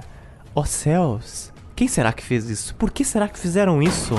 Os caras dentro da casa de banho, os devilianos, tentaram arrombar, tentaram chutar a porta, mas ela não cedia de jeito nenhum. A Olga então deu a ordem para que fosse colocado fogo na casa de banho. Sério, enquanto eu pesquisava isso, me passou na cabeça aquela música que toca no Bastardos Inglórios, sabe? Quando a Chochana coloca fogo no cinema cheio de nazistas. Então, imagina uma cena parecida, só que ao invés de ser uma sala de cinema, é um banheiro cheio de drevlianos. Depois de plantar drevlianos no jardim de casa, aqueles que caíram no buraco, né? A Olga, ela resolveu fazer agora churrasco de drevlianos. Todos os homens da segunda comitiva enviada pelo príncipe mal morreram queimados.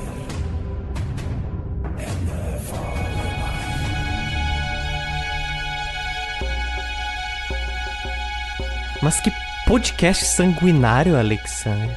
Que carnificina quinzemanal que estamos entregando, pelo amor de Deus. E eu te pergunto, Alexander, a Olga, nossa querida amiga, será que ela terminou a sua vingança já dos Drevlianos?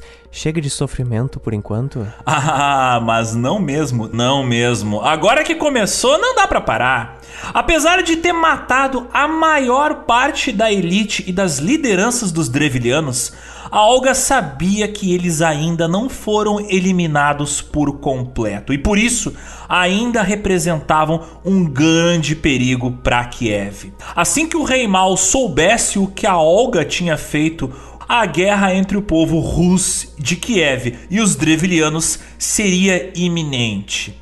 E antes que o príncipe Mal tivesse tempo de desconfiar do que tinha acontecido com as suas duas comitivas enviadas a Kiev, a Olga enviou outra mensagem para ele. Agora eu estou indo até você.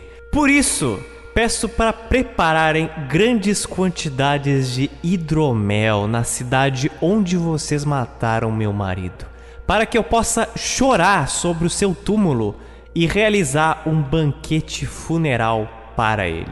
Tem três detalhes importantes sobre essa mensagem.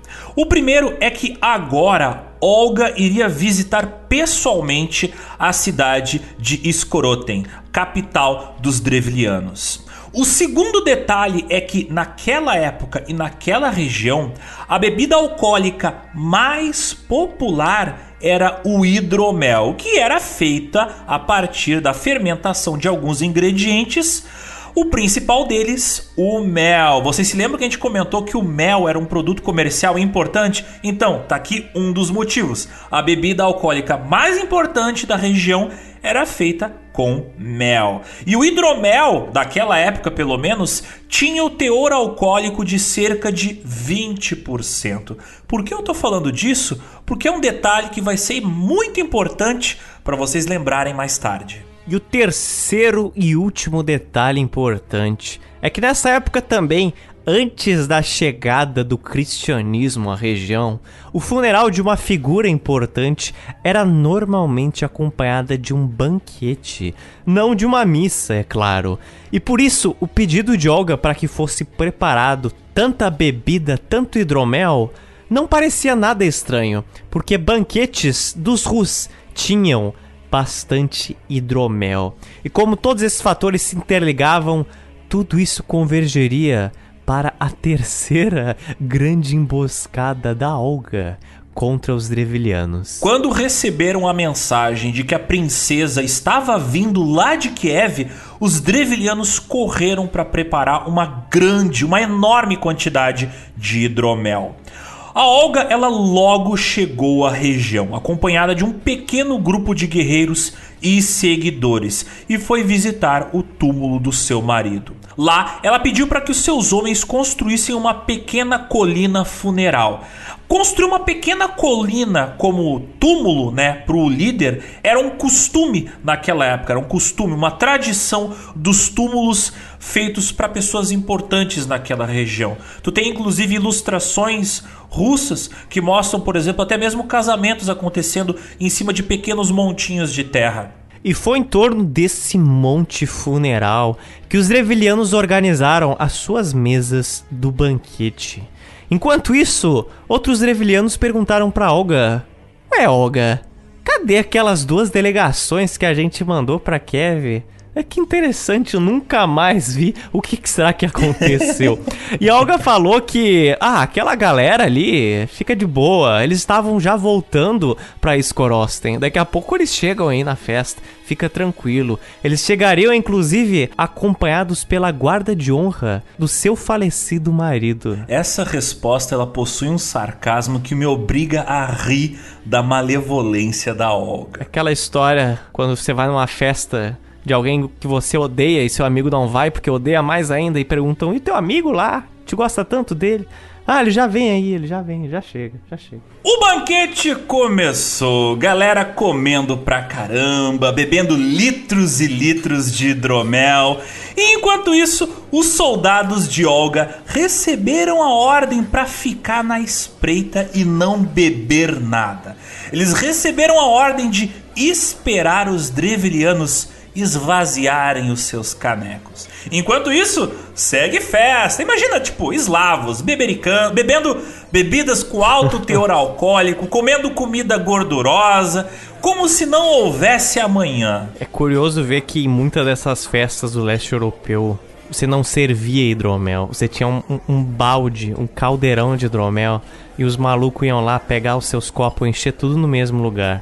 Então, assim, aí você se pergunta por que tantas pessoas morriam de peste. Era uma delícia. Imunidade de rebanho, Zotes. É muito natural. Claro. Ou seleção natural. Aí você escolhe o caminho que você quiser. Claro, muito natural. Matando dois terços da Europa. Imunidade natural. Sim, é natural, é seleção natural. Bom, acontece quando estavam quase todos os Drevilianos bêbados. Olga deu ordem para que ali se realizasse outro banquete um banquete de sangue.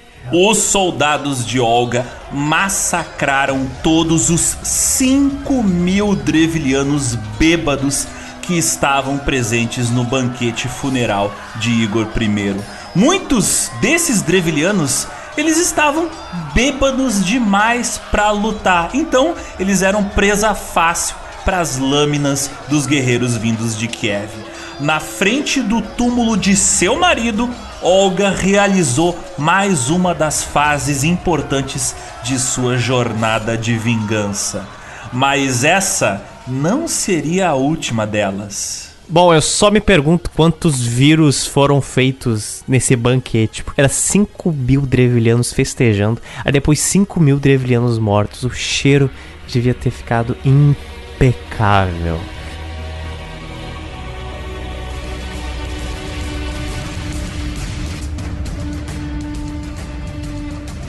Mas agora, Alexander, será que já deu? Será que a Olga finalmente já estava completa, já estava satisfeita com a sua vingança? Daqui a pouco não vão sobrar mais Drevilianos para ela se satisfazer. Caros Otis e caros ouvintes, eu preciso repetir o que vocês já sabem. Olga come Drevilianos no café da manhã. Não, na janta. Na janta, porque foi um banquete. na janta. Exatamente. E surpreendentemente, esse não foi o fim da vingança da Olga. Não, a Olga ainda tava putaça da vida. Ela tava muito, muito puta da cara. Essa mulher não para. Agora, o jogo ele iria deixar de ser uma brincadeira de trapaças e a Olga iria colocar a bota no campo de batalha. Agora era guerra pra valer. Até agora foi só brincadeira, então. Até agora foi só zoando. Ah, matei uns 5 mil de boas. Bem, foi de boas que ela matou 5 mil, né? Tava todo mundo bêbado. Agora é hora do prato principal. Antes foi só entrada. Só entrada. só entrada. 5 mil de entrada. 5 mil de entrada, aqui é o nível alto, com licença. A Olga, ela voltou para Kiev e organizou e reuniu suas tropas. E junto com o seu filho, o Sviatoslav, que ainda era uma criança, ela atravessou as terras dos Drevilianos, deixando um rastro de destruição e conquistas, capturando militarmente todas as vilas que ela encontrava pelo caminho. Embora o Sviatoslav fosse uma criança, ora, ele era o filho da Olga, não é?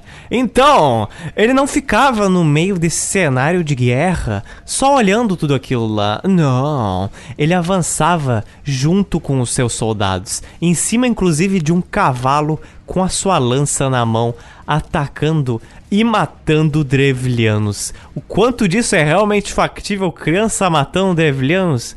Eu não sei, mas de novo, eu gosto de pensar que aconteceu. Ele estava sendo treinado em casa, nas artes políticas e também treinado no campo de batalha para se tornar um verdadeiro guerreiro russo, o futuro rei de Kiev. A participação do príncipe Sviatoslav no campo de batalha tinha também uma finalidade de propaganda. Os generais da Olga, os Veinald e o Asmund, eles anunciavam com muito orgulho para as tropas dos Rus que o príncipe deles estava entre os gloriosos guerreiros Rus e que todos eles deveriam seguir o corajoso exemplo do seu príncipe. Olha só, Desde criança ele já vai para o campo de batalha. Vocês que são adultos tem a obrigação de ter coragem de enfrentar os Drevilianos.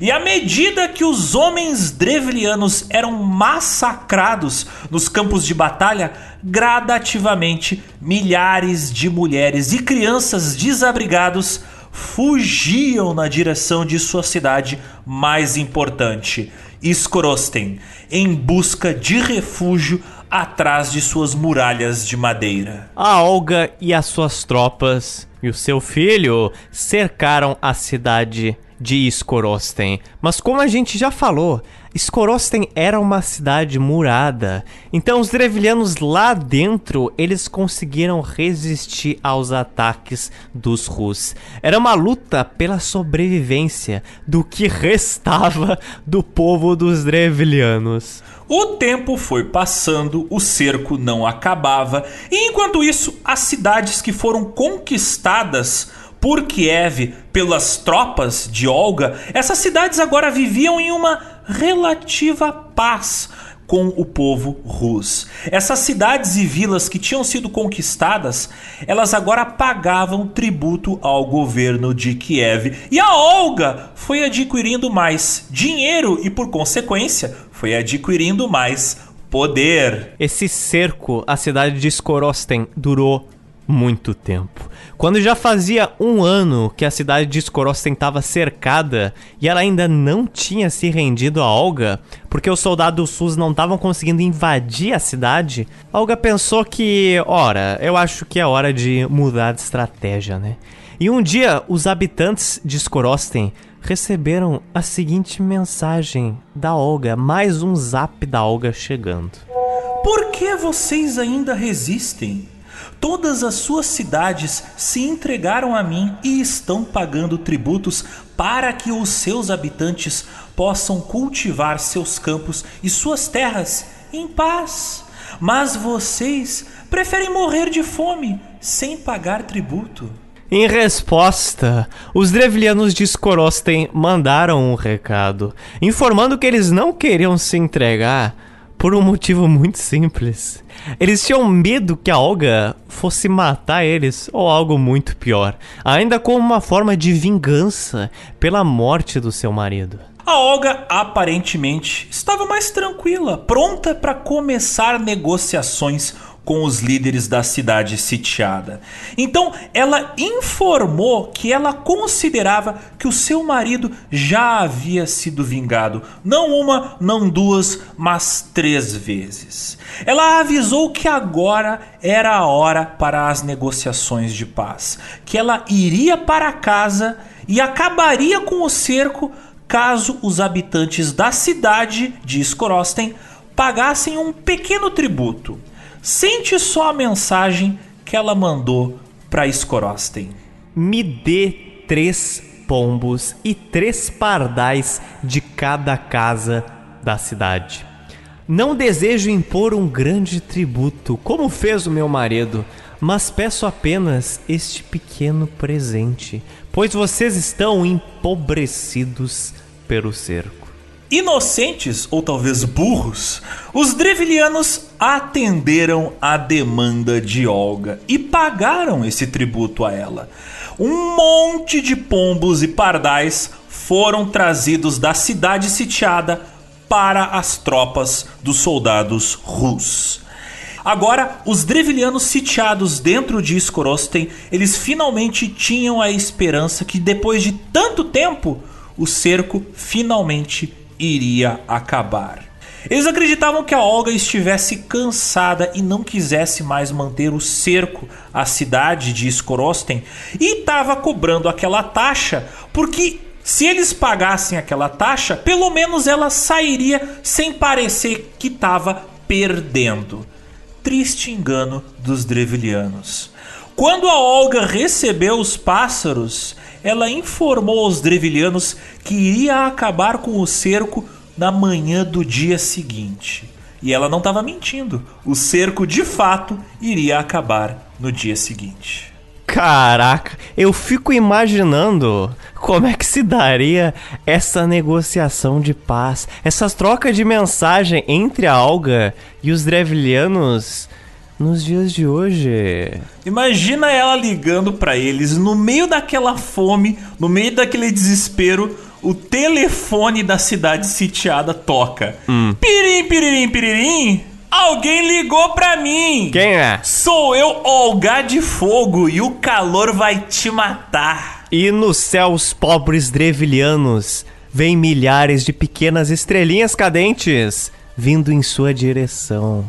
Que imagem! Que imagem! Naquele dia, ela deu ordem aos seus soldados para amarrarem na pata dos pássaros um pedaço de pano cheio de enxofre, um saquinho de enxofre. E quando chegou a noite, os soldados puseram fogo nos saquinhos de enxofre e soltaram os milhares de pombos e pardais. Os pássaros, eles voaram e voltaram para suas casas dentro da cidade. Mas eu te pergunto, Zotes, onde os pombos e pardais costumavam morar? Olha, eu acho que em ninhos não é? Então, ninhos são feitos de palha. E esses ninhos de palha, hum. eles costumavam ficar nas torres dos prédios da cidade e nos telhados das casas da cidade. E os telhados de oh, todas as casas da cidade eram feitos de palha, que também é um material ligeiramente inflamável pra caramba. E sabe o que mais é inflamável? pombos carregando enxofre, pombos incendiários. A Olga basicamente mandou uma revoada de drones para fazer um bombardeio noturno silencioso na cidade de Skorosten. Uma a uma, as casas de Skorosten se incendiaram e seus habitantes morreram ou de intoxicação pela fumaça ou pereceram queimados pelas chamas que consumiam tudo à sua volta.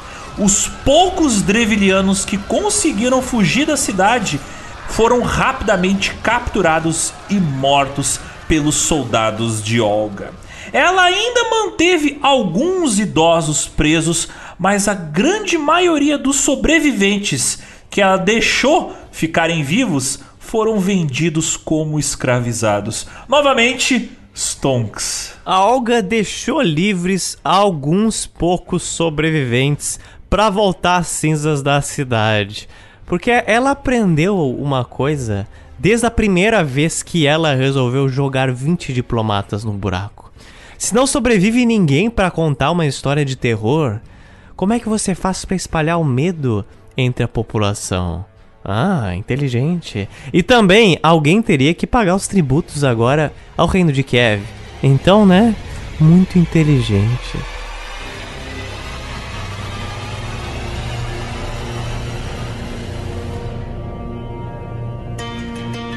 Quando finalmente teve a sua sede de sangue satisfeita, quando finalmente não tinham mais inimigos os quais se preocupar, Olga resolveu trabalhar para agora consolidar as terras que ela tinha conquistado. Governando como rainha, Olga estabeleceu entrepostos comerciais e organizou a coleta de tributos ao longo dos rios Mista e Luga mas uma das coisas mais importantes que ela fez foi reorganizar a maneira como eram cobrados os impostos dos povos controlados pelos Ruríquidas de Kiev, já que foi exatamente a cobrança de impostos mal organizada que trouxe tantos problemas para ela e para a família dela.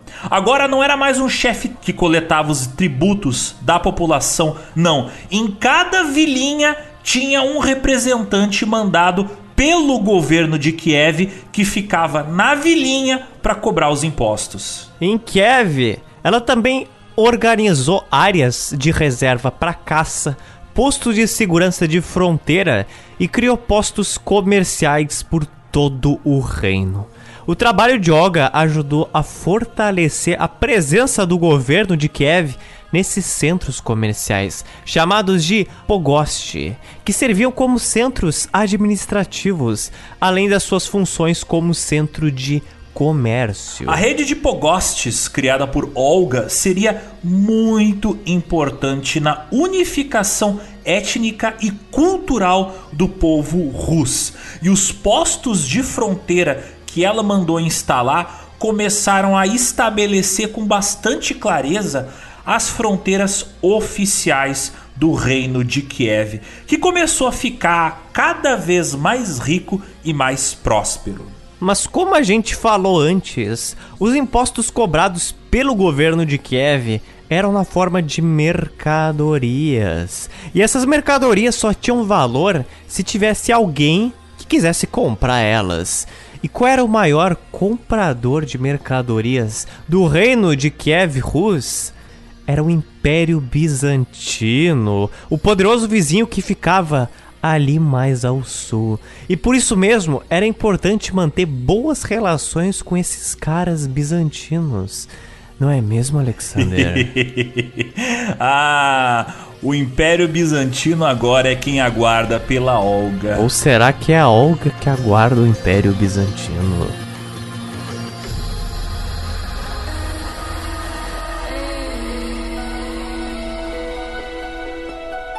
Mas tem um detalhe importante nessa história, é que está no título desse episódio. A Olga, hoje, ela é uma santa. Ela é uma santa. E massacrar os seus inimigos, incendiar uma cidade, ela fez tudo isso. E ela virou uma santa. Então eu pergunto: será que ela fez coisas cristãs para se tornar uma santa? Como é que ela se tornou uma santa? Porque para alguns talvez desavisados, desconhecidos, para ser santo você precisa fazer coisas piedosas, você precisa ser uma pessoa do bem. Então como é que a nossa Olga, ela virou boazinha? Como isso? Olha, senta que lá vem história. História misturada com religião política, dinheiro e uma pitadinha de sacanagem. Não se sabe a princípio o que fez a Olga se interessar pelo cristianismo. Uma história muito comum nos livros russos sobre a sua decisão inicial de se converter para o cristianismo conta que anos depois ela conheceu uma garota que tinha sobrevivido ao incêndio de Skorosten, mas essa menininha tinha ficado cega. A Olga ela teria ficado perplexa porque essa garota decidiu se concentrar em perdoá-la ao invés de querer se vingar de Olga, já que a menina tinha uma criação, uma educação cristã. Isso levou a Olga a conversar com a garota sobre cristianismo para aprender um pouco mais sobre que diabos era essa religião estranha que era praticada ao sul da fronteira. E posteriormente, a Olga veio a aprender mais sobre essa religião com outras pessoas na corte de Kiev que haviam se convertido antes dela. Mas o fato é que a gente vai logo entender que a conversão religiosa da Olga tinha muito mais a ver com política, com comércio, do que propriamente com a fé. E isso tem tudo a ver com o Império Bizantino. Na década de 950, a Olga viajou para Constantinopla, que era a capital do Império Bizantino. Lá, ela pretendia visitar o imperador Constantino VII. Em Constantinopla foi onde Olga se converteria ao cristianismo, em uma cerimônia com a ajuda do imperador e do patriarca, que era uma espécie de papa da Igreja Ortodoxa Oriental. O imperador achava Olga uma mulher não só linda, mas extremamente inteligente. Talvez ele já soubesse das aventuras dela. E talvez por causa dessa admiração que ele tinha por ela, o cara comentou que, olha só, tu podia vir aqui morar comigo aqui em Constantinopla, tu podia vir aqui governar ao meu lado. Era um pedido de casamento que ele estava fazendo para Olga. Simples assim. A Olga sabia que o Império Bizantino representava uma ameaça à autonomia do reino de Kiev. Era assim desde a época de Oleg, lembram? Eles trocavam farpas há muito tempo. E se a Olga se casasse com Constantino VII, aconteceria uma provável conquista bizantina de Kiev por meio de um casamento entre as casas reais. Então, como é que a Olga faria para recusar educadamente esse pedido de casamento? Hum, ah, com a sua inteligência, é claro. A Olga comentou que ela não era ainda uma cristã de verdade, porque ela ainda não tinha sido batizada. E ela só aceitaria ser batizada se o próprio imperador, o Constantino VII, fizesse o batismo dela. E foi então que o imperador e o patriarca concordaram com isso e fizeram o batismo da Olga, onde ela recebeu o nome cristão de Helena. Apesar de que até hoje ela é lembrada pelo seu nome pagão, Olga. Mas por que ela foi batizada com o nome de Helena? Ora, ora, ora. Apesar de ter pedido em casamento a Olga, nosso amiguinho safadinho Constantino VII, ele já era casado. E adivinha qual era o nome da atual esposa do Constantino? Era Helena! Olha só, então eu fico pensando que essa coisa de trocar uma esposa por outra com o mesmo nome talvez facilitasse ali na questão dos documentos, do cartório, enfim. Com certeza. Essa é uma sacanagem que só o Constantino VII sabia exatamente o propósito dela. Mas enfim, a Olga, ela parecia estar satisfeita em ter se convertido para essa nova fé. Agora ela virou uma cristã. Então ela começou a ser educada, ela começou a ser instruída sobre as práticas cristãs cristãs, sendo ensinada pessoalmente pelo patriarca de Constantinopla. Ela aprendeu como é o correto de rezar, o que, que é pecado e o que não é pecado, todas aquelas coisas, né? Recebeu um catequismo básico. O imperador, ele estava felizão agora, né? Porque agora que a Olga era uma cristã, não era mais uma pagã, ele finalmente poderia casar com ela. Então, Constantino VII repetiu o pedido de casamento a Olga. Então, Olga, vai ou não vai casar comigo, o imperador de Constantinopla? Agora vai, agora a Olga me aceita, agora a Olga me dá mole. Mas a Olga, ela provou mais uma vez que ela era uma mulher muito esperta. Que ela era a Olga. Ela falou que já que o Constantino tinha batizado ela, o Constantino era agora o padrinho dela. E claro, seria extremamente errado ela casar com o padrinho dela. Impressionado com a inteligência, a sagacidade e a perspicácia de Olga, o Constantino ele admitiu sua derrota e mandou a Olga de volta para Kiev. Porém, mandou ela acompanhada de diversos presentes, incluindo ouro, prata, joias, sedas e porcelanas. Então, Constantino levou um drible tão bonito aí que, embora ele tenha levado o gol da Olga, foi ele que bateu palma, cara. Muito se fala da religião. Quando se toca nessa parte da vida de Olga, por causa da sua conversão que ocorreu em Constantinopla, mas provavelmente o motivo da viagem dela ao Império Bizantino a Constantinopla foi para fechar melhores acordos comerciais. E talvez conseguir abrir uma sede da Igreja Ortodoxa em Kiev, com o detalhe que essa igreja fosse independente do Império Bizantino, novamente para evitar com que Kiev fosse dominada pelos bizantinos. Também é debatido por historiadores a veracidade de todas essas aventuras de Olga em Constantinopla, que talvez cronistas da época e cronistas de épocas posteriores tenham embelezado essas histórias com detalhes exagerados. Mas eu pessoalmente prefiro pensar que a Olga era muito foda de verdade. Talvez ela fosse mesmo realmente, porque ela de fato se encontrou com Constantino VII. Mas o seu batismo é debatido se foi realmente lá em Constantinopla ou se foi na própria cidade de Kiev. O ano que ela foi batizada também varia, por exemplo, de 954 para 955, 57 ou 58 ou até 59. Mas novamente, eu prefiro acreditar que isso ocorreu em Constantinopla, que ela deu um dibre no Constantino e fica por isso.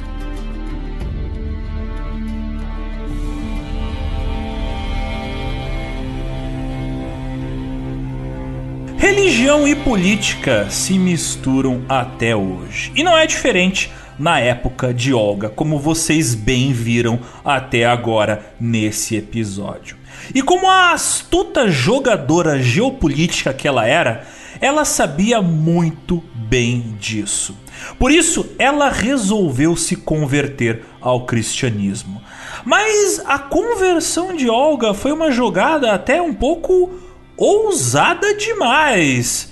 Mas por que vocês me perguntam? Por que foi uma jogada ousada? Ora, porque agora a Olga ela pertencia a uma minoria religiosa. A esmagadora maioria da população do reino de Kiev praticava várias religiões diferentes que veneravam diversos deuses.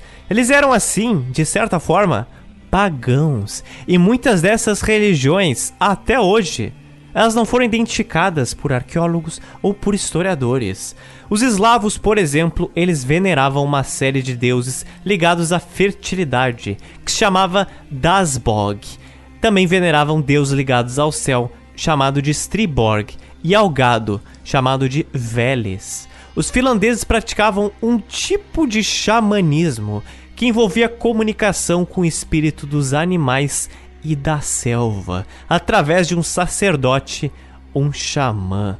O seu deus principal parece ter sido uma deusa da fertilidade, chamada de Mokosh. E os Ruríquidas de Kiev, da onde a Olga vinha, eles seguiam o culto de Perum, o deus do raio, que se assemelhava muito ao deus viking Thor.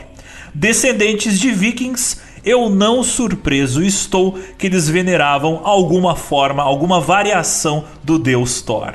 Na época da conversão da Olga do paganismo para o cristianismo, ali em meados do século X, já tinha uma pequena porcentagem da população do reino de Kiev que era cristã.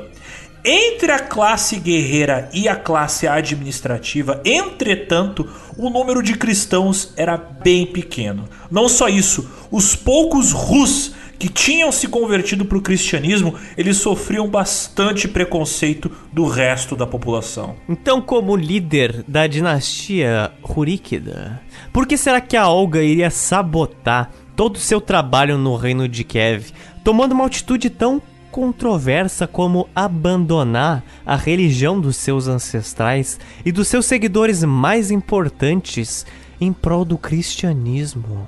A gente sabe que esse tipo de coisa deu em muita guerra civil e muita morte na Europa nos séculos posteriores. Então, do nosso ponto de vista aqui, agora, contemporâneo, é claro, parece uma decisão politicamente estranha, talvez até mesmo um tiro no pé, algo meio burro. Mas não foi bem assim, isso foi muito planejado. Pois é, caros ouvintes, não se esqueçam que Olga era uma governante maquiavélica, mas acima de tudo uma governante de visão. A conversão dela para o cristianismo fazia parte de um projeto de consolidação de poder e para fortalecer a posição do reino de Kiev em relação ao seu vizinho mais poderoso, o Império Bizantino. E vocês se lembram que a gente comentou antes que a Olga tinha reorganizado todos os centros comerciais e administrativos do reino? Então, o objetivo disso era para facilitar a circulação de mercadorias. Mercadorias essas que ela precisava vender para o reino que ficava ao sul, que era o Império Bizantino. Ou seja, ela se converter para o cristianismo facilitava muito as relações políticas com o Império Cristão que ficava ao sul da fronteira. As relações comerciais com o imperador bizantino estavam longe de ser igualitárias, até porque os bizantinos consideravam o reino de Kiev um bando de idólatras, pagões, perigosos. Os bizantinos proibiam inclusive os mercadores vindos de Kiev de passar o inverno na saída do rio Dnipro e colocaram limites na quantidade de seda que eles podiam comprar em Constantinopla. E como a gente já comentou, os governantes de Kiev já tiveram que recorrer ao uso da guerra várias vezes para forçar os bizantinos a aceitar tratados. Então, talvez, se a Olga do reino de Kevin Rus se convertesse para a mesma religião praticada pelo imperador bizantino, isso pudesse facilitar os tratados comerciais e evitar guerras caras e desnecessárias. Mas tem outro motivo para a conversão da Olga para o cristianismo. O cenário político internacional estava mudando bastante no leste europeu. No século IX, os vizinhos eslavos do reino de Kiev, que ficavam em regiões de países como a atual República Tcheca e Bulgária, já tinham adotado o cristianismo como religião oficial do Estado. E em 966, parte da Polônia iria fazer o mesmo. Esse é bem aquele período em que o mundo medieval europeu está deixando de ser pagão e está a mil se tornando cristão. Até mesmo o reino viking da Dinamarca estava adotando a nova religião da moda. E se o reino dos Ruríquidas permanecesse pagão, Kiev se veria cada vez mais politicamente isolado do resto da Europa cristã. Olga viu o futuro chegando e colocou o país, digamos assim, nos trilhos da mudança inevitável do mundo que estava ali na sua volta. Claro, havia vários outros motivos que levaram a essa gradual conversão dos povos eslavos do paganismo para o cristianismo. Não foi só por causa da política, mas são vários motivos. É um longo debate, até hoje se discute as complexidades dessa história. Cada povo teve a sua evolução cultural específica e a gente não pode se estender tanto nesse tema aqui nessa edição. Mas mesmo assim, estabelecer uma religião oficial de Estado na Europa ali no século X foi um exercício bem perigoso. O cristianismo tinha sido dividido em duas instituições rivais: a Igreja Católica Romana e a Igreja Ortodoxa de Constantinopla e cada uma era controlada por uma nação poderosa. O Sacro Império Romano na Alemanha dominava o papado romano e o imperador bizantino mandava no patriarca em Constantinopla. Embora o racha, a cisma da igreja, que foi uma verdadeira ruptura entre as igrejas do Oriente e do Ocidente, ela não ocorreria oficialmente até o ano de 1054 Mesmo assim, nos séculos 9 e 10 foram um período de muita briga entre as duas diferentes igrejas. Época na qual ambas tentavam colocar as suas garras no máximo possível de povos europeus. Uma brigava com a outra para ver quem convertia mais povos pagãos que ainda restavam na Europa para o seu lado. E isso era feito da seguinte maneira: tanto a igreja ocidental quanto a igreja oriental, eles mandavam missionários para áreas onde habitavam povos não cristãos, ou eles ofereciam incentivos a governantes pagãos, como a grande honra de líderes locais se casarem com um dos parentes do imperador. Assim, fazia aquela fagocitação, né? Absorvia para dentro da sua família o pagão e aí os filhos, netos acabavam inevitavelmente se tornando cristãos. Os reinos convertidos então receberiam em seu território padres, livros religiosos e, claro, um representante da igreja. Na maioria das vezes, a instituição da igreja estatal, recém-fundada, permanecia sob o controle do patriarca em Constantinopla ou do Papa em Roma, proporcionando aos imperadores, assim, a oportunidade deles se intrometerem nos assuntos locais dos novos povos convertidos e, assim, exercer tanta influência religiosa quanto influência política. Então é óbvio que não era uma questão só de converter os outros a uma religião que você acreditava, mas também muita política. Mas as tentativas da Olga de converter os Rus de Kiev para o cristianismo nem sempre davam certo. Na verdade, elas deram muito errado.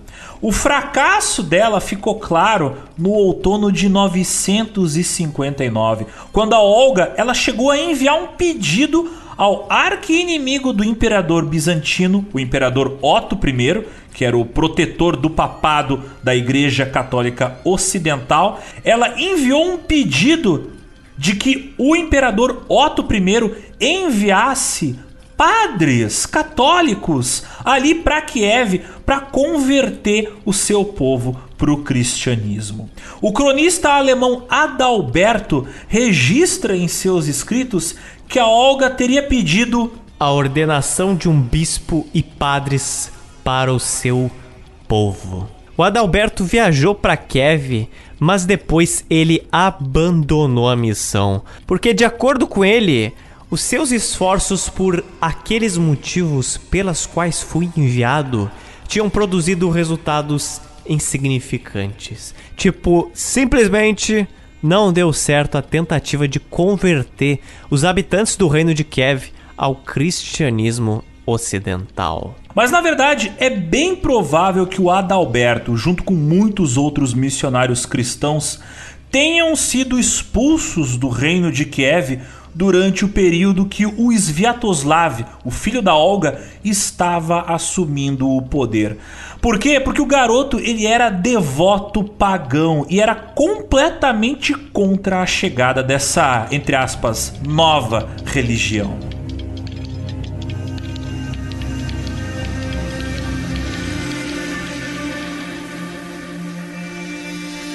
A Olga, ela pode ter se convertido para o cristianismo, mas converter o seu povo, como a gente já viu, seria outra história. Aliás, seu próprio filho, o Sviatoslav, se recusava a converter ao cristianismo. Olga teria dito o seguinte para ele: Meu filho, eu aprendi a conhecer a Deus e eu estou feliz por isso. Se você o conhecer também, você vai celebrar. Nisso, o Sviatoslav respondeu para a mãe dele o seguinte: Como devo eu, sozinho, aceitar outra fé? Os meus seguidores eles vão rir de mim. Ela chegou a insistir com ele de que se ele se convertesse ao cristianismo, os seus seguidores mais próximos, por uma questão de fidelidade, iriam seguir o seu exemplo. Mas o Sviatoslav não arredava o pé. Ele iria e continuou sendo pagão. No caso, o Sviatoslav não queria passar vergonha na frente dos colegas e parceiros guerreiros ali da corte de Kiev caso ele se tornasse o único nerd a se converter à religião nova e maluca que a mãe dele tinha adotado e ficava fazendo propaganda para todo mundo. Mas o Sviatoslav concordou em não fazer nenhuma perseguição aos cristãos no reino de Kiev, o que já era um grande progresso para a conversão daquela região. Em 962, o Sviatoslav finalmente virou um adultozinho. E assim ele assumiu o reino de Kiev no lugar da Olga. E como seu pai e como a própria Olga, esse jovem governante, ele era também um guerreiro sedento por batalha. Ele fez várias conquistas. Ele ocupou o estado vizinho de Kazar, que ficava na região do Baixo Rio Don, e tentou expandir o território do reino de Kiev em direção à Bulgária, na região do Baixo Danúbio. Esses ataques militares também geravam vários problemas de Kiev com o Império Bizantino. E adivinha, enquanto o filho de Olga ficava fazendo passeio por aí, fazendo guerra de conquista com os reinos vizinhos, era a Olga que governava ali em Kiev, nas longas ausências de seu filho. Inclusive, a Olga ficava cuidando dos netos, filhos do Sviatoslav, os meninos Yaropolk, Oleg e Vladimir. Era aquele esquema tipo: mãe, eu vou ali dar uma volta, cuida do reino aí pra eu, por favor. Já volto, só um momento. Em 968, o costume que o Sviatoslav tinha de fazer guerra contra o Império Bizantino e de se ausentar por muito tempo de Kiev geraria um pequeno, um pequeno grande problema para Kiev e para Olga. Kiev foi atacada por um povo que era aliado dos bizantinos, o povo Pecheneg, que era um povo guerreiro da etnia turca seminômade da Ásia Central. O cerco dos Pecheneg contra Kiev foi bem longo e foi a própria Olga quem liderou a resistência de Kiev, enquanto o Sviatoslav permaneceu em Preslav, na Bulgária. Isso me lembra muito aquelas histórias onde o filho adulto faz merda e é a mãe ou a avó da família que tem que ir lá e resolver a treta, tipo cuidar de neto abandonado, ou pagar pensão, ou pagar dívida de traficante. Cara, filho adulto merdeiro é uma merda. E durante o ataque, a Olga, que agora já era uma idosinha, uma velhinha, ela teve que fugir de barco pelo rio de com seus netos. E o Sviatoslav, que estava aparentemente arrependido das burradas que ele fez, ele voltou para Kiev e com as suas tropas conseguiu expulsar o exército de Pecheneg. Pouco tempo depois disso, três dias depois, a Olga faleceu de causas naturais. Mas antes disso, ela teve tempo de se despedir do filho dela e ela deixou bem claro que queria um funeral cristão. Aqueles funerais com missa rezada por um padre e tudo nos conformes. Ela não queria nada daquela história de banquete funeral como era o costume dos povos pagãos na região. Como ela era muito respeitada pela população e, claro, pelo próprio filho, o Sviatoslav, apesar de ser pagão e até um pouco contra a vontade dele, ele deu a ordem para que os rituais funerários da mãe dele fossem cristãos.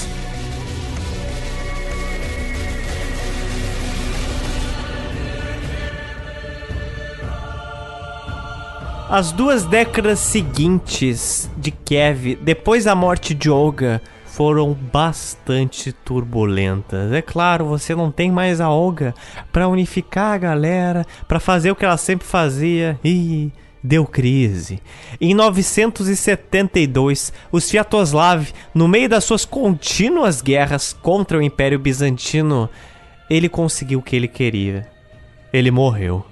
Ele foi morto pelos Pechenegs, que celebraram a sua vitória, fazendo do crânio do Sviatoslav uma taça dourada. Os três filhos de Sviatoslav, o Yaropolk, o Oleg e o Vladimir, eles travaram uma longa guerra civil entre eles. Cada um queria para si o poder de Kiev. E essa guerra civil resultou na morte do Yaropolk e do Oleg, sendo que quem ascendeu ao poder foi o neto da Olga, o Vladimir, e ele se tornou o único governante do reino de Kiev. Ele foi um devoto pagão durante a primeira parte do seu reinado, além de ter sido um líder do renascimento das práticas de paganismo no seu reino. Mas a partir de um certo momento, o Vladimir viu uma oportunidade de fortalecer a sua posição em relação ao Império Bizantino ali no final do século X, quando o imperador bizantino estava no meio de uma guerra civil e precisava de tropas para apoiar a sua campanha de guerra na região da Crimeia. Em termos simples, o Vladimir viu que, opa, se eu me converter para o cristianismo e ajudar o imperador bizantino, eu vou conseguir um certo poder geopolítico. Em troca de assistência militar, o Vladimir recebeu a oportunidade de casar com a irmã do imperador bizantino, que era uma honra oferecida a pouquíssimos nobres estrangeiros. Pareceu pouco importante para o imperador que Vladimir já tivesse três esposas e centenas de concubinas, mas levando em conta que os próprios imperadores bizantinos, eles tinham a tradição assim de manter dezenas de amantes, era basicamente um acordo entre pessoas dos mesmos hábitos. O imperador deu também para o Vladimir grande liberdade para estabelecer uma igreja estatal em Kiev, uma igreja independente. Isso em troca do Vladimir enviar um exército vindo de Kiev para ajudar a acabar com a rebelião que estava acontecendo no Império Bizantino. Finalmente, Vladimir se converteu ao cristianismo ortodoxo entre os anos de 988 e 989, proclamando posteriormente o cristianismo como a religião oficial do reino dos Ruríquidas. Demorou, mas aconteceu. O que mais influenciou a conversão de Vladimir para o cristianismo foi certamente as questões diplomáticas e políticas que estavam ali batendo na porta de Kiev. Mas não dá para ignorar também a influência que a sua avó, a nossa Olga de Kiev, teve durante os seus anos de formação nas décadas passadas, em torno da década de 960 especialmente. A sua família respeitava muito a Olga, e embora ela tenha falhado em tentado convencer o seu filho e os seus netos a se converterem para o cristianismo enquanto ela ainda vivia, foi ela que mostrou para eles o papel significativo que isso teria para o reino, para o comércio, para a economia e para a política de Kiev. Então fica aqui a dica que a Olga deixou claro: ouçam a sua mãe leva um casaco que vai ficar frio e presta atenção na geopolítica dos reinos vizinhos.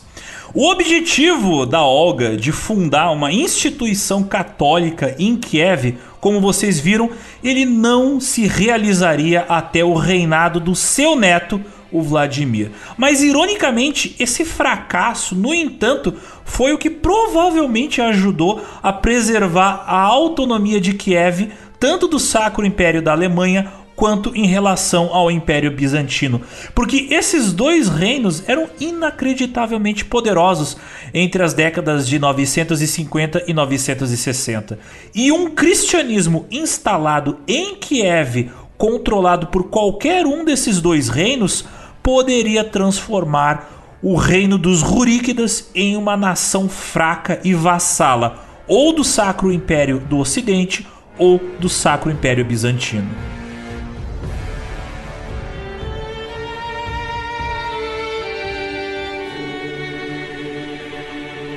Séculos mais tarde, foi se criando uma percepção, uma imagem de que a Olga tinha sido uma devota profunda do cristianismo, o que foi repetidamente mencionada por autores medievais ao longo dos séculos.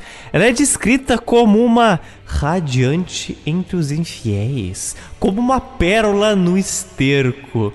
A santificada Olga. Acho genial esses, essas classificações. E que ela sempre buscou a sabedoria de Deus. E que, embora fosse uma mulher no corpo, ela possuía a coragem de um homem. Oh meu Deus! Meu Deus! Mas claro, muito da veneração à figura histórica da Olga como uma santa se deve, claro, ao fato dela ser a primeira figura política e histórica daquela região a se converter ao cristianismo. A importância dela historicamente naquele período logo em seguida, depois da morte dela, é muito mais por causa do cristianismo que ela trouxe para Kiev do que por causa da sua importância política. Apesar de que na prática foi ela quem ajudou a manter um reino que ficou firme e forte por muito tempo depois da morte dela. Ela começou a ser venerada como santa poucas décadas após a sua morte, ainda no século X, sendo oficialmente reconhecida pela Igreja no século XIII. E em 1547, quase 600 anos depois da sua morte, a Igreja Ortodoxa Russa proclamou Olga oficialmente como uma santa igual a apóstolos, que é um título concedido aos santos pelas suas contribuições notáveis na difusão da fé cristã.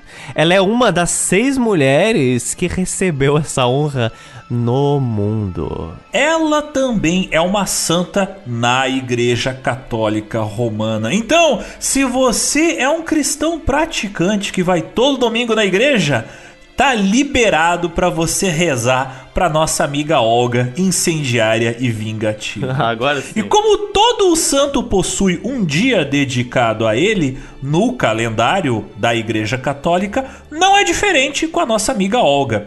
O dia onde é celebrada a Olga é o dia 11 de julho, que foi a data da sua morte. Segundo a igreja, ela é padroeira das viúvas. Eita! e também padroeira dos convertidos para o cristianismo. Então bota aí no seu calendário, dia 11 de julho é Olga Day. Olga Day é um dia especial. Dedicadas a ela, existem oito igrejas na Ucrânia, que é a terra dela, né? Quatro igrejas na Rússia, uma nos Estados Unidos, três igrejas no Canadá e uma na Austrália. Então você vê, na Rússia de Kiev, quanto mais cruel você é, mais rezam para você. Alexander, você seria um santo lá. em um exercício de futurologia, eu fico me perguntando se o Putin não vai virar santo, sei lá, daqui a uns 300 anos. Imagina uma coisa dessas. Olha, algo invadia pedaços da atual Ucrânia e matava adversários políticos. Ou seja, o Putin tá no caminho, certo? Para uma futura canonização.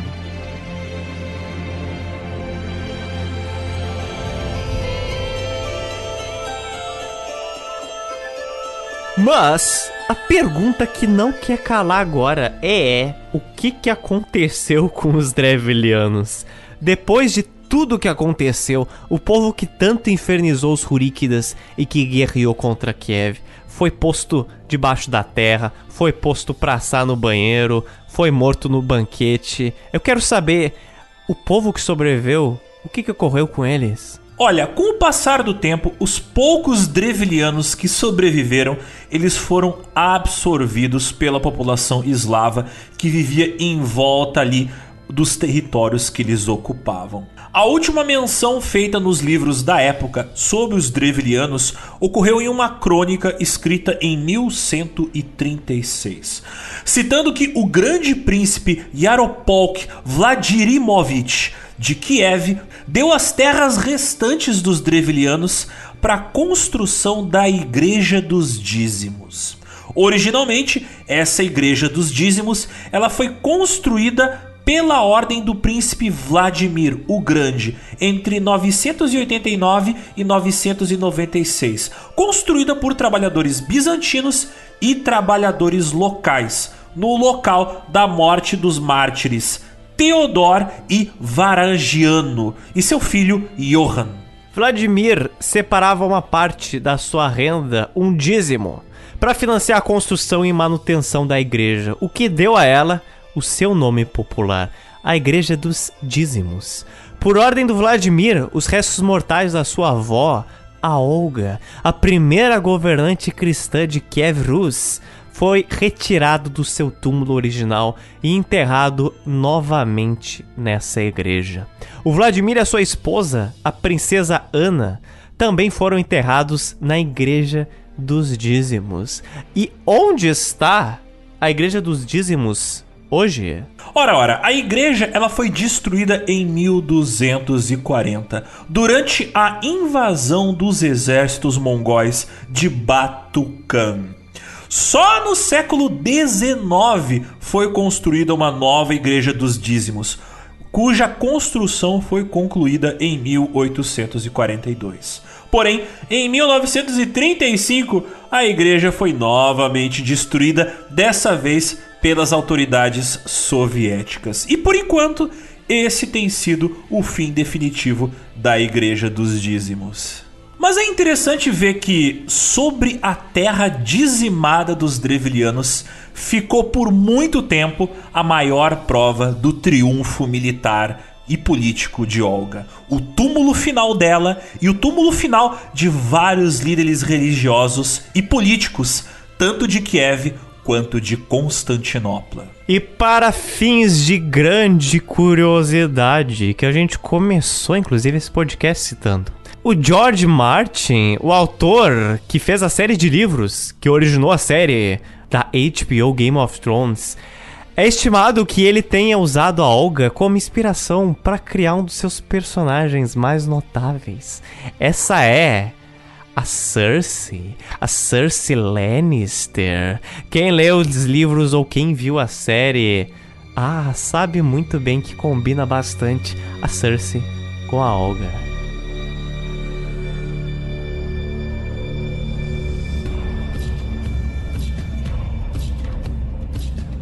Mais otes na nossa direção estão vindo voando pombos incendiários, pardais ah, incendiários. Oh my god! Então nós precisamos correr, sair correndo para o próximo bloco deste podcast que são as dicas culturais. Isso mesmo. Temos dicas culturais quentinhas para vocês. A primeira coisa que eu vou indicar é um filme soviético de 1983 chamado A Lenda da Princesa Olga, feito pelo diretor Yuri Ilyenko. Eu não sei se vai agradar aos nossos ouvintes, ele é um filme muito mais poético, muito mais de fantasia do que um filme histórico, mas o cinema soviético sempre tem umas paradas maneiras. Então, vale aqui citar pela curiosidade. Sim, existe um filme sobre a Olga.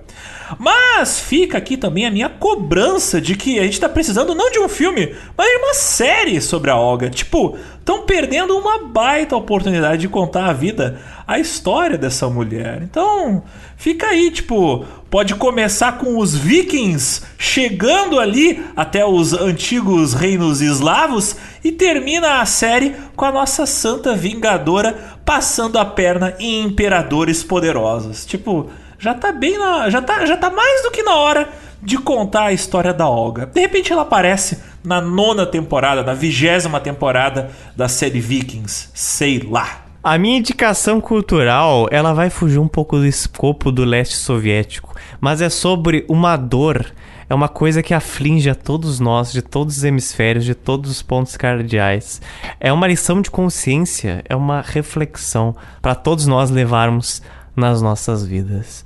No início dessa semana, foi quando ocorreu o grande fora do ar do Facebook e do Instagram do Zap Zap. No início de outubro, então vocês estão ouvindo esse episódio no futuro, para você ver só.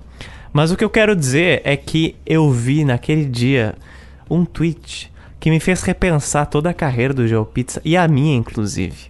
A gente dedica muito tempo às redes sociais, a tudo mais, a tentando se manter relevante lá. E o meu amigo Artner, ele postou uma coisa que me fez pensar que é o seguinte: Você é independente mesmo? Ou você come na mão de algoritmo? Você é independente ou você é que nem um Uber que acha que é independente, mas não é tanto assim. Então isso aí doeu como uma flecha. Então, galera, vocês têm que repensar a vida de vocês se vocês ganham o pão de vocês Zucking the Berg dele. Será que vocês realmente tiram uma grana bonita por si mesmo no fim do mês? Ou o Zuki fica com uns 80% e vocês ficam com migalha e ficam se gabando porque os outros têm menos migalhas que vocês? Ah? Questionamentos. Zotes, o problema já começa com o nome da rede social. Imagina se eu chegasse para ti com um livro com uma capa de feita de couro humano e dissesse: "Eu vou colocar todos os dados da sua vida no livro das faces". Já tá errado aí, Zotes. Olha o nome da rede social. Já começa errado por aí. Essa eu já abandonei, mas o segundo império do Zuki no Insta tá, tá realmente aumentando questionamentos aqui. Cara, drogas e Instagram é medido em grams. Então, tipo, tá errado. Tá errado já desde o princípio. E não só de estresse dos Otis é feito o GeoPizza, também é feito de estresse do Alexander. E eu recentemente tive um burnout foda. Inclusive eu tive que sair das, da única rede social que eu fazia parte, que é o WhatsApp. Eu literalmente saí do WhatsApp. E eu resolvi que ah, eu preciso ver alguma coisa boa mas que ao mesmo tempo desligue o meu cérebro. Então eu recebi uma indicação do meu sobrinho, que sempre muito bem informado sobre os animes da moda. Ele falou: Olha, tem esse anime aqui que tem dragões e maids. E eu, hã? E o nome do anime é Miss Kobayashi's Dragon Maid, que é a história de uma mulher estressada, trabalha como programadora. Toda noite ela sai para beber, por causa que a vida dela é uma droga, é um inferno, é triste. Ela vive sozinha no apartamento dela, em sua solidão depressiva. E um dia ela sai para beber, perde a parada do trem e vai parar nas montanhas. E ela tá tão bêbada que ela começa a bater boca com um dragão que tá ferido com uma espada nas costas. Como ela arranca a espada das costas do dragão, o dragão troca uma ideia legal com ela.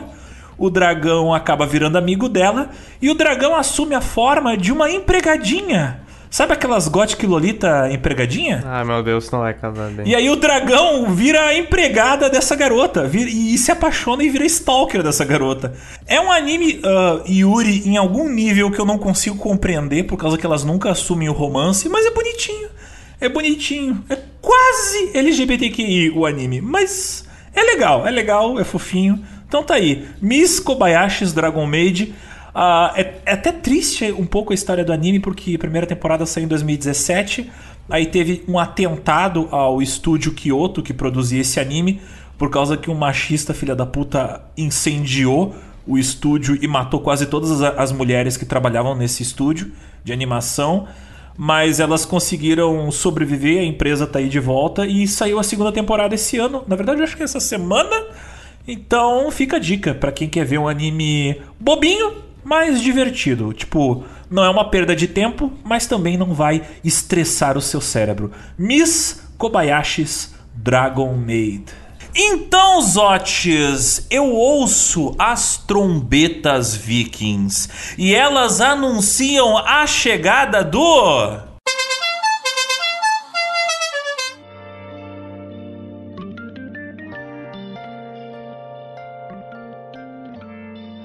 Chamando na tele. Os recados dos nossos ouvintes não são pedidos de casamento, não são ameaças de morte, não são declarações de guerra, são mensagens de carinho, de amor, de atenção dos nossos ouvintes tem muito recado de gente revoltada com o nosso tema. Não com a gente, mas com a irresponsabilidade da Braskem.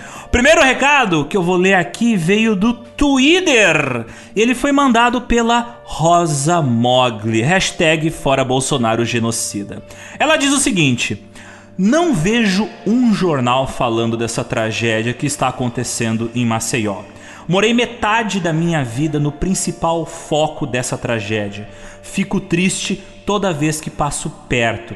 E é tolice achar que não vai atingir a principal avenida.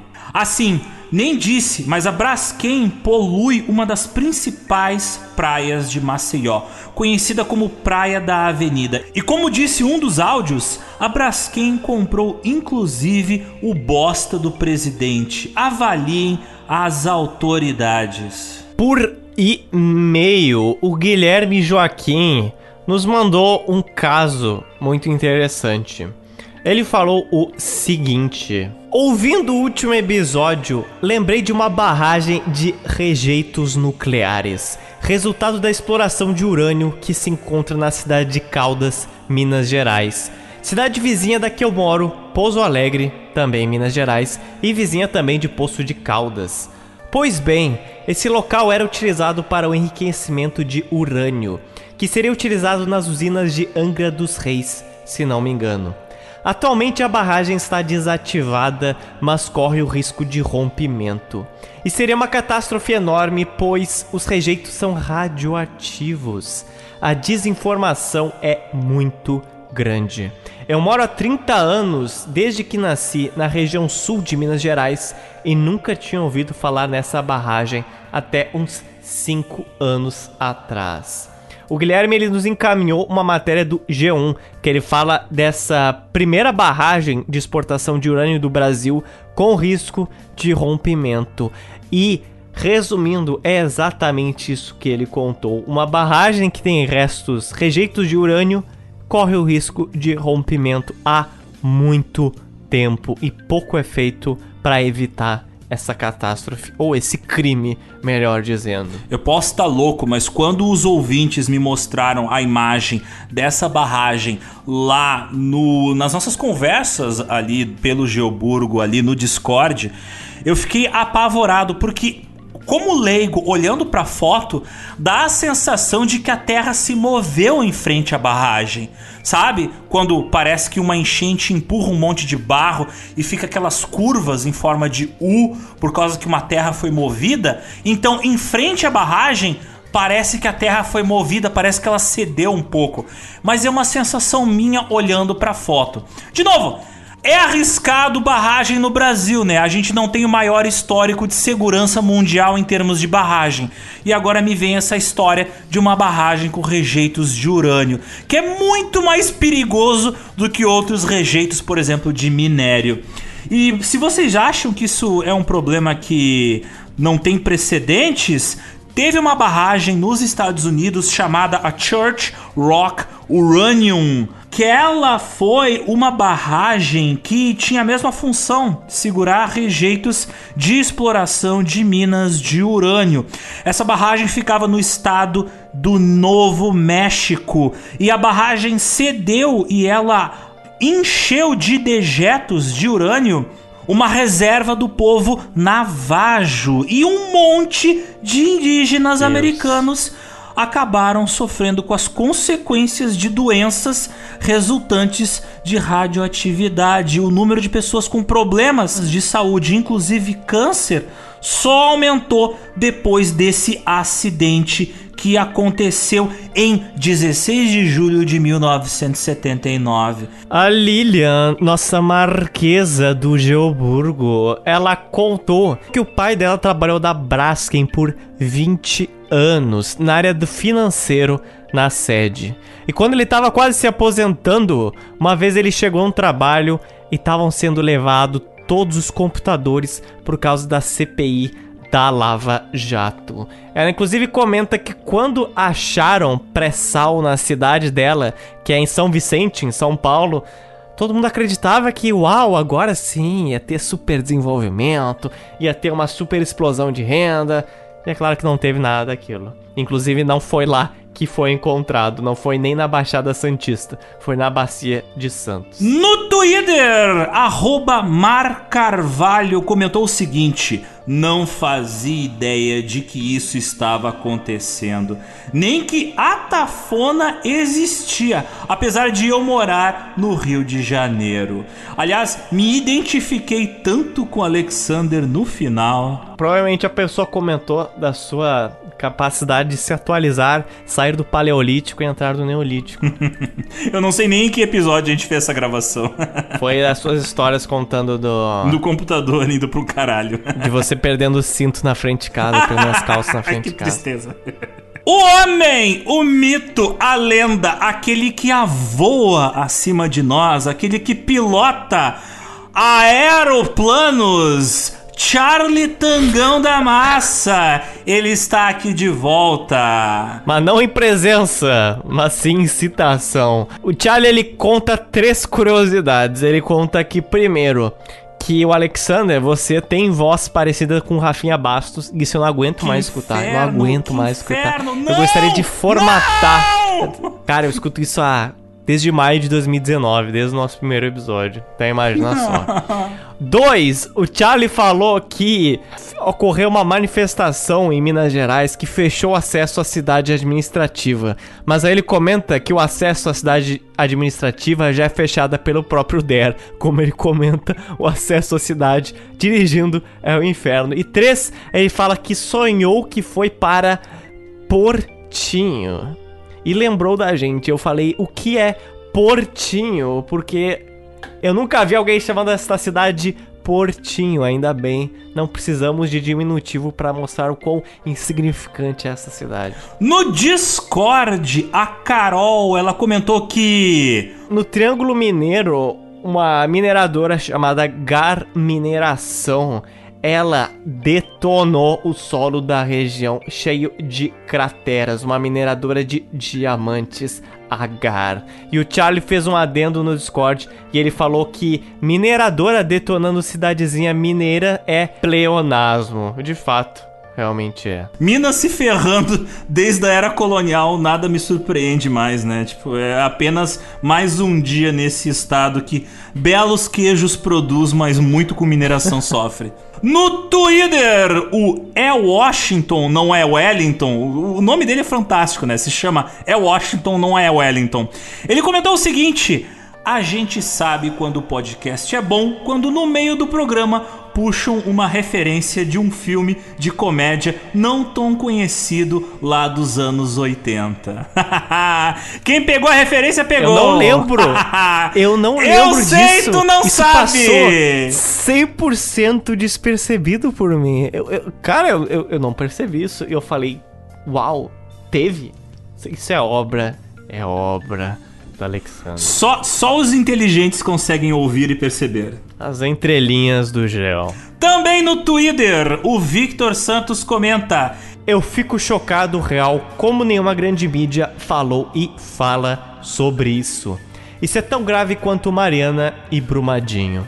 A grande diferença é que é uma tragédia que ocorre lentamente. E eu já falei para alguns ouvintes do GeoPizza em off, mas eu vou falar para todos vocês agora. Se preparem, por causa que a tragédia que tá acontecendo em Maceió não é nem de perto a pior tragédia ligada à indústria petroquímica aqui no Brasil.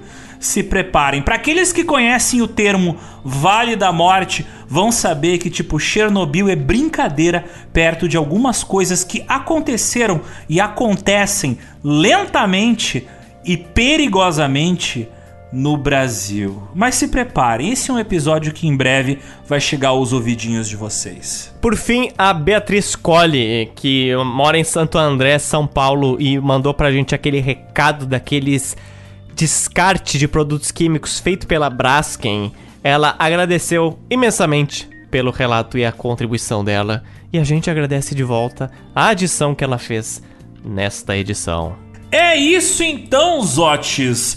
Temos uma pizza com sabor de drevlianos assados. Temos uma pizza carregada por pompos flamejantes. Uma pizza recheada com hidromel. Depois vai ser tostada em um banheiro de madeira. E por fim, jogada num buraco. A nossa pizza de hoje também podia ser uma pizza de sorvete, Zotes. Porque assim como sorvete, a vingança é comida fria. Ah, o GeoPizza de hoje então tem sobremesa. Risos. rindo, rindo em sangue eslavo. Laughs in Slavic language. Até a próxima quinzemana. E façam as suas orações, hein? Amém. Amém.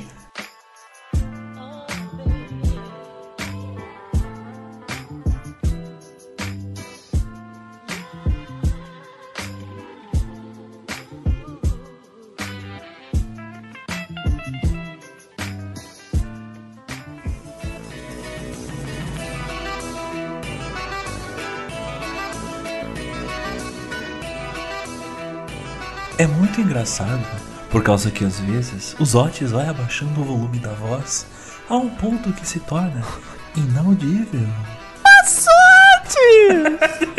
A gente tinha que inverter um dia.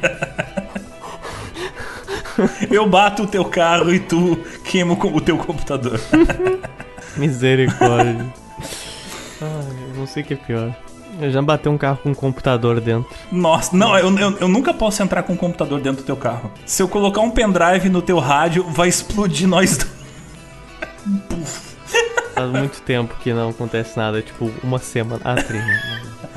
Ah, cara, vou te contar uma história engraçada breve. Ahn, eu tava fazendo a capa da Olga, né? E eu não tava ficando boa a montagem. Aí eu falei, e se eu aplicar aqueles filtros de. Que copia o estilo de um quadro ou copia o estilo de uma ilustração pra tua imagem? Aí nenhum dos serviços gratuitos que eu encontrei na internet me entregava o que eu queria, nenhum ficava bom. Aí eu falei, ó, esse software aqui é bom. Achei o software, achei o crack do software, instalei o software. Ah, só dá pra fazer a foto se eu instalar o crack. Instalei o crack, fudeu meu PC. Tive que formatar o notebook e instalar todos os programas de novo. Então a Ah, Olga não. não só destruiu os Drevilianos, como destruiu meu computador. Ah, não, cara, pelo amor de Deus. Cara, Parabéns, Olga, me fudeu. por isso que eu, eu, eu sempre, assim, ó, sufrio quando eu instalo crack, velho. Eu sempre penso, caraca, vale a pena mesmo isso aqui. Normalmente dá tudo certo, mas quando não dá, nossa senhora. Teve uma vez que eu chorei ao vivo, cara. Que foi muito pior que desligar o computador. Começou a instalar, velho, um monte de programa em chinês na minha frente, sozinho. E eu fiquei desesperado. Eu não sabia onde apertar sim e onde apertar não. Porque tava tudo assim, caractere chinês, não sabia nada do que fazer, cara. Sério, eu comecei a ficar louco, velho. Porque eu tinha certeza que tinha um cara, sei lá, em Beijing, olhando o meu computador e mexendo no mouse. Porque eu não tava conseguindo tomar o controle do computador, velho. Eu fiquei desesperado. Eu tive que desligar o computador. Porque quando ele liga, ele fica muito lento. Aí isso me deu tempo de, tipo assim, desinstalar todas as paradas em chinês que estavam no computador. Cara, foi assustador. Eu acho que eu fiquei assim, ó, um ano encontrando assim uns arquivos de SRT, sabe? De texto no meu computador, assim, com os caracteres quadrados, assim. Resquícios daquele genocídio. Eu fiquei, cara, foi desesperador. Enfim. Por- É por isso que é bom ter backup de tudo, porque daí, nossa, se tá uma merda dessa. Ainda bem que eu não deixo nada no desktop, eu deixo tudo no D ou eu deixo em HDs. Na verdade, eu não tenho nada no computador, né? Eu deixo tudo em HDs. Aí, tipo, se o computador fuder, não fode nada. Não, não perco nada. Se o computador fuder, não fode nada. É, do- da minha vida, né? No caso. Cara, esse dia foi horrível, velho. Foi, nossa senhora, foi horrível. Nossa, começou pelo Bai- Baidu. Aí, nossa, aí fudeu. Abriu a porta do O inferno. Baidu, o Baidu, Sei ele, lá o que que veio ele, junto, ele cara. rima, sabe com o que? Tomei no cu, sabe? Então é óbvio que é que, que, vai te ferrar o negócio. Cara, foi tipo, sei lá, uma, uma nave mãe, sabe? Saiu umas 20 de dentro dele. Enfim.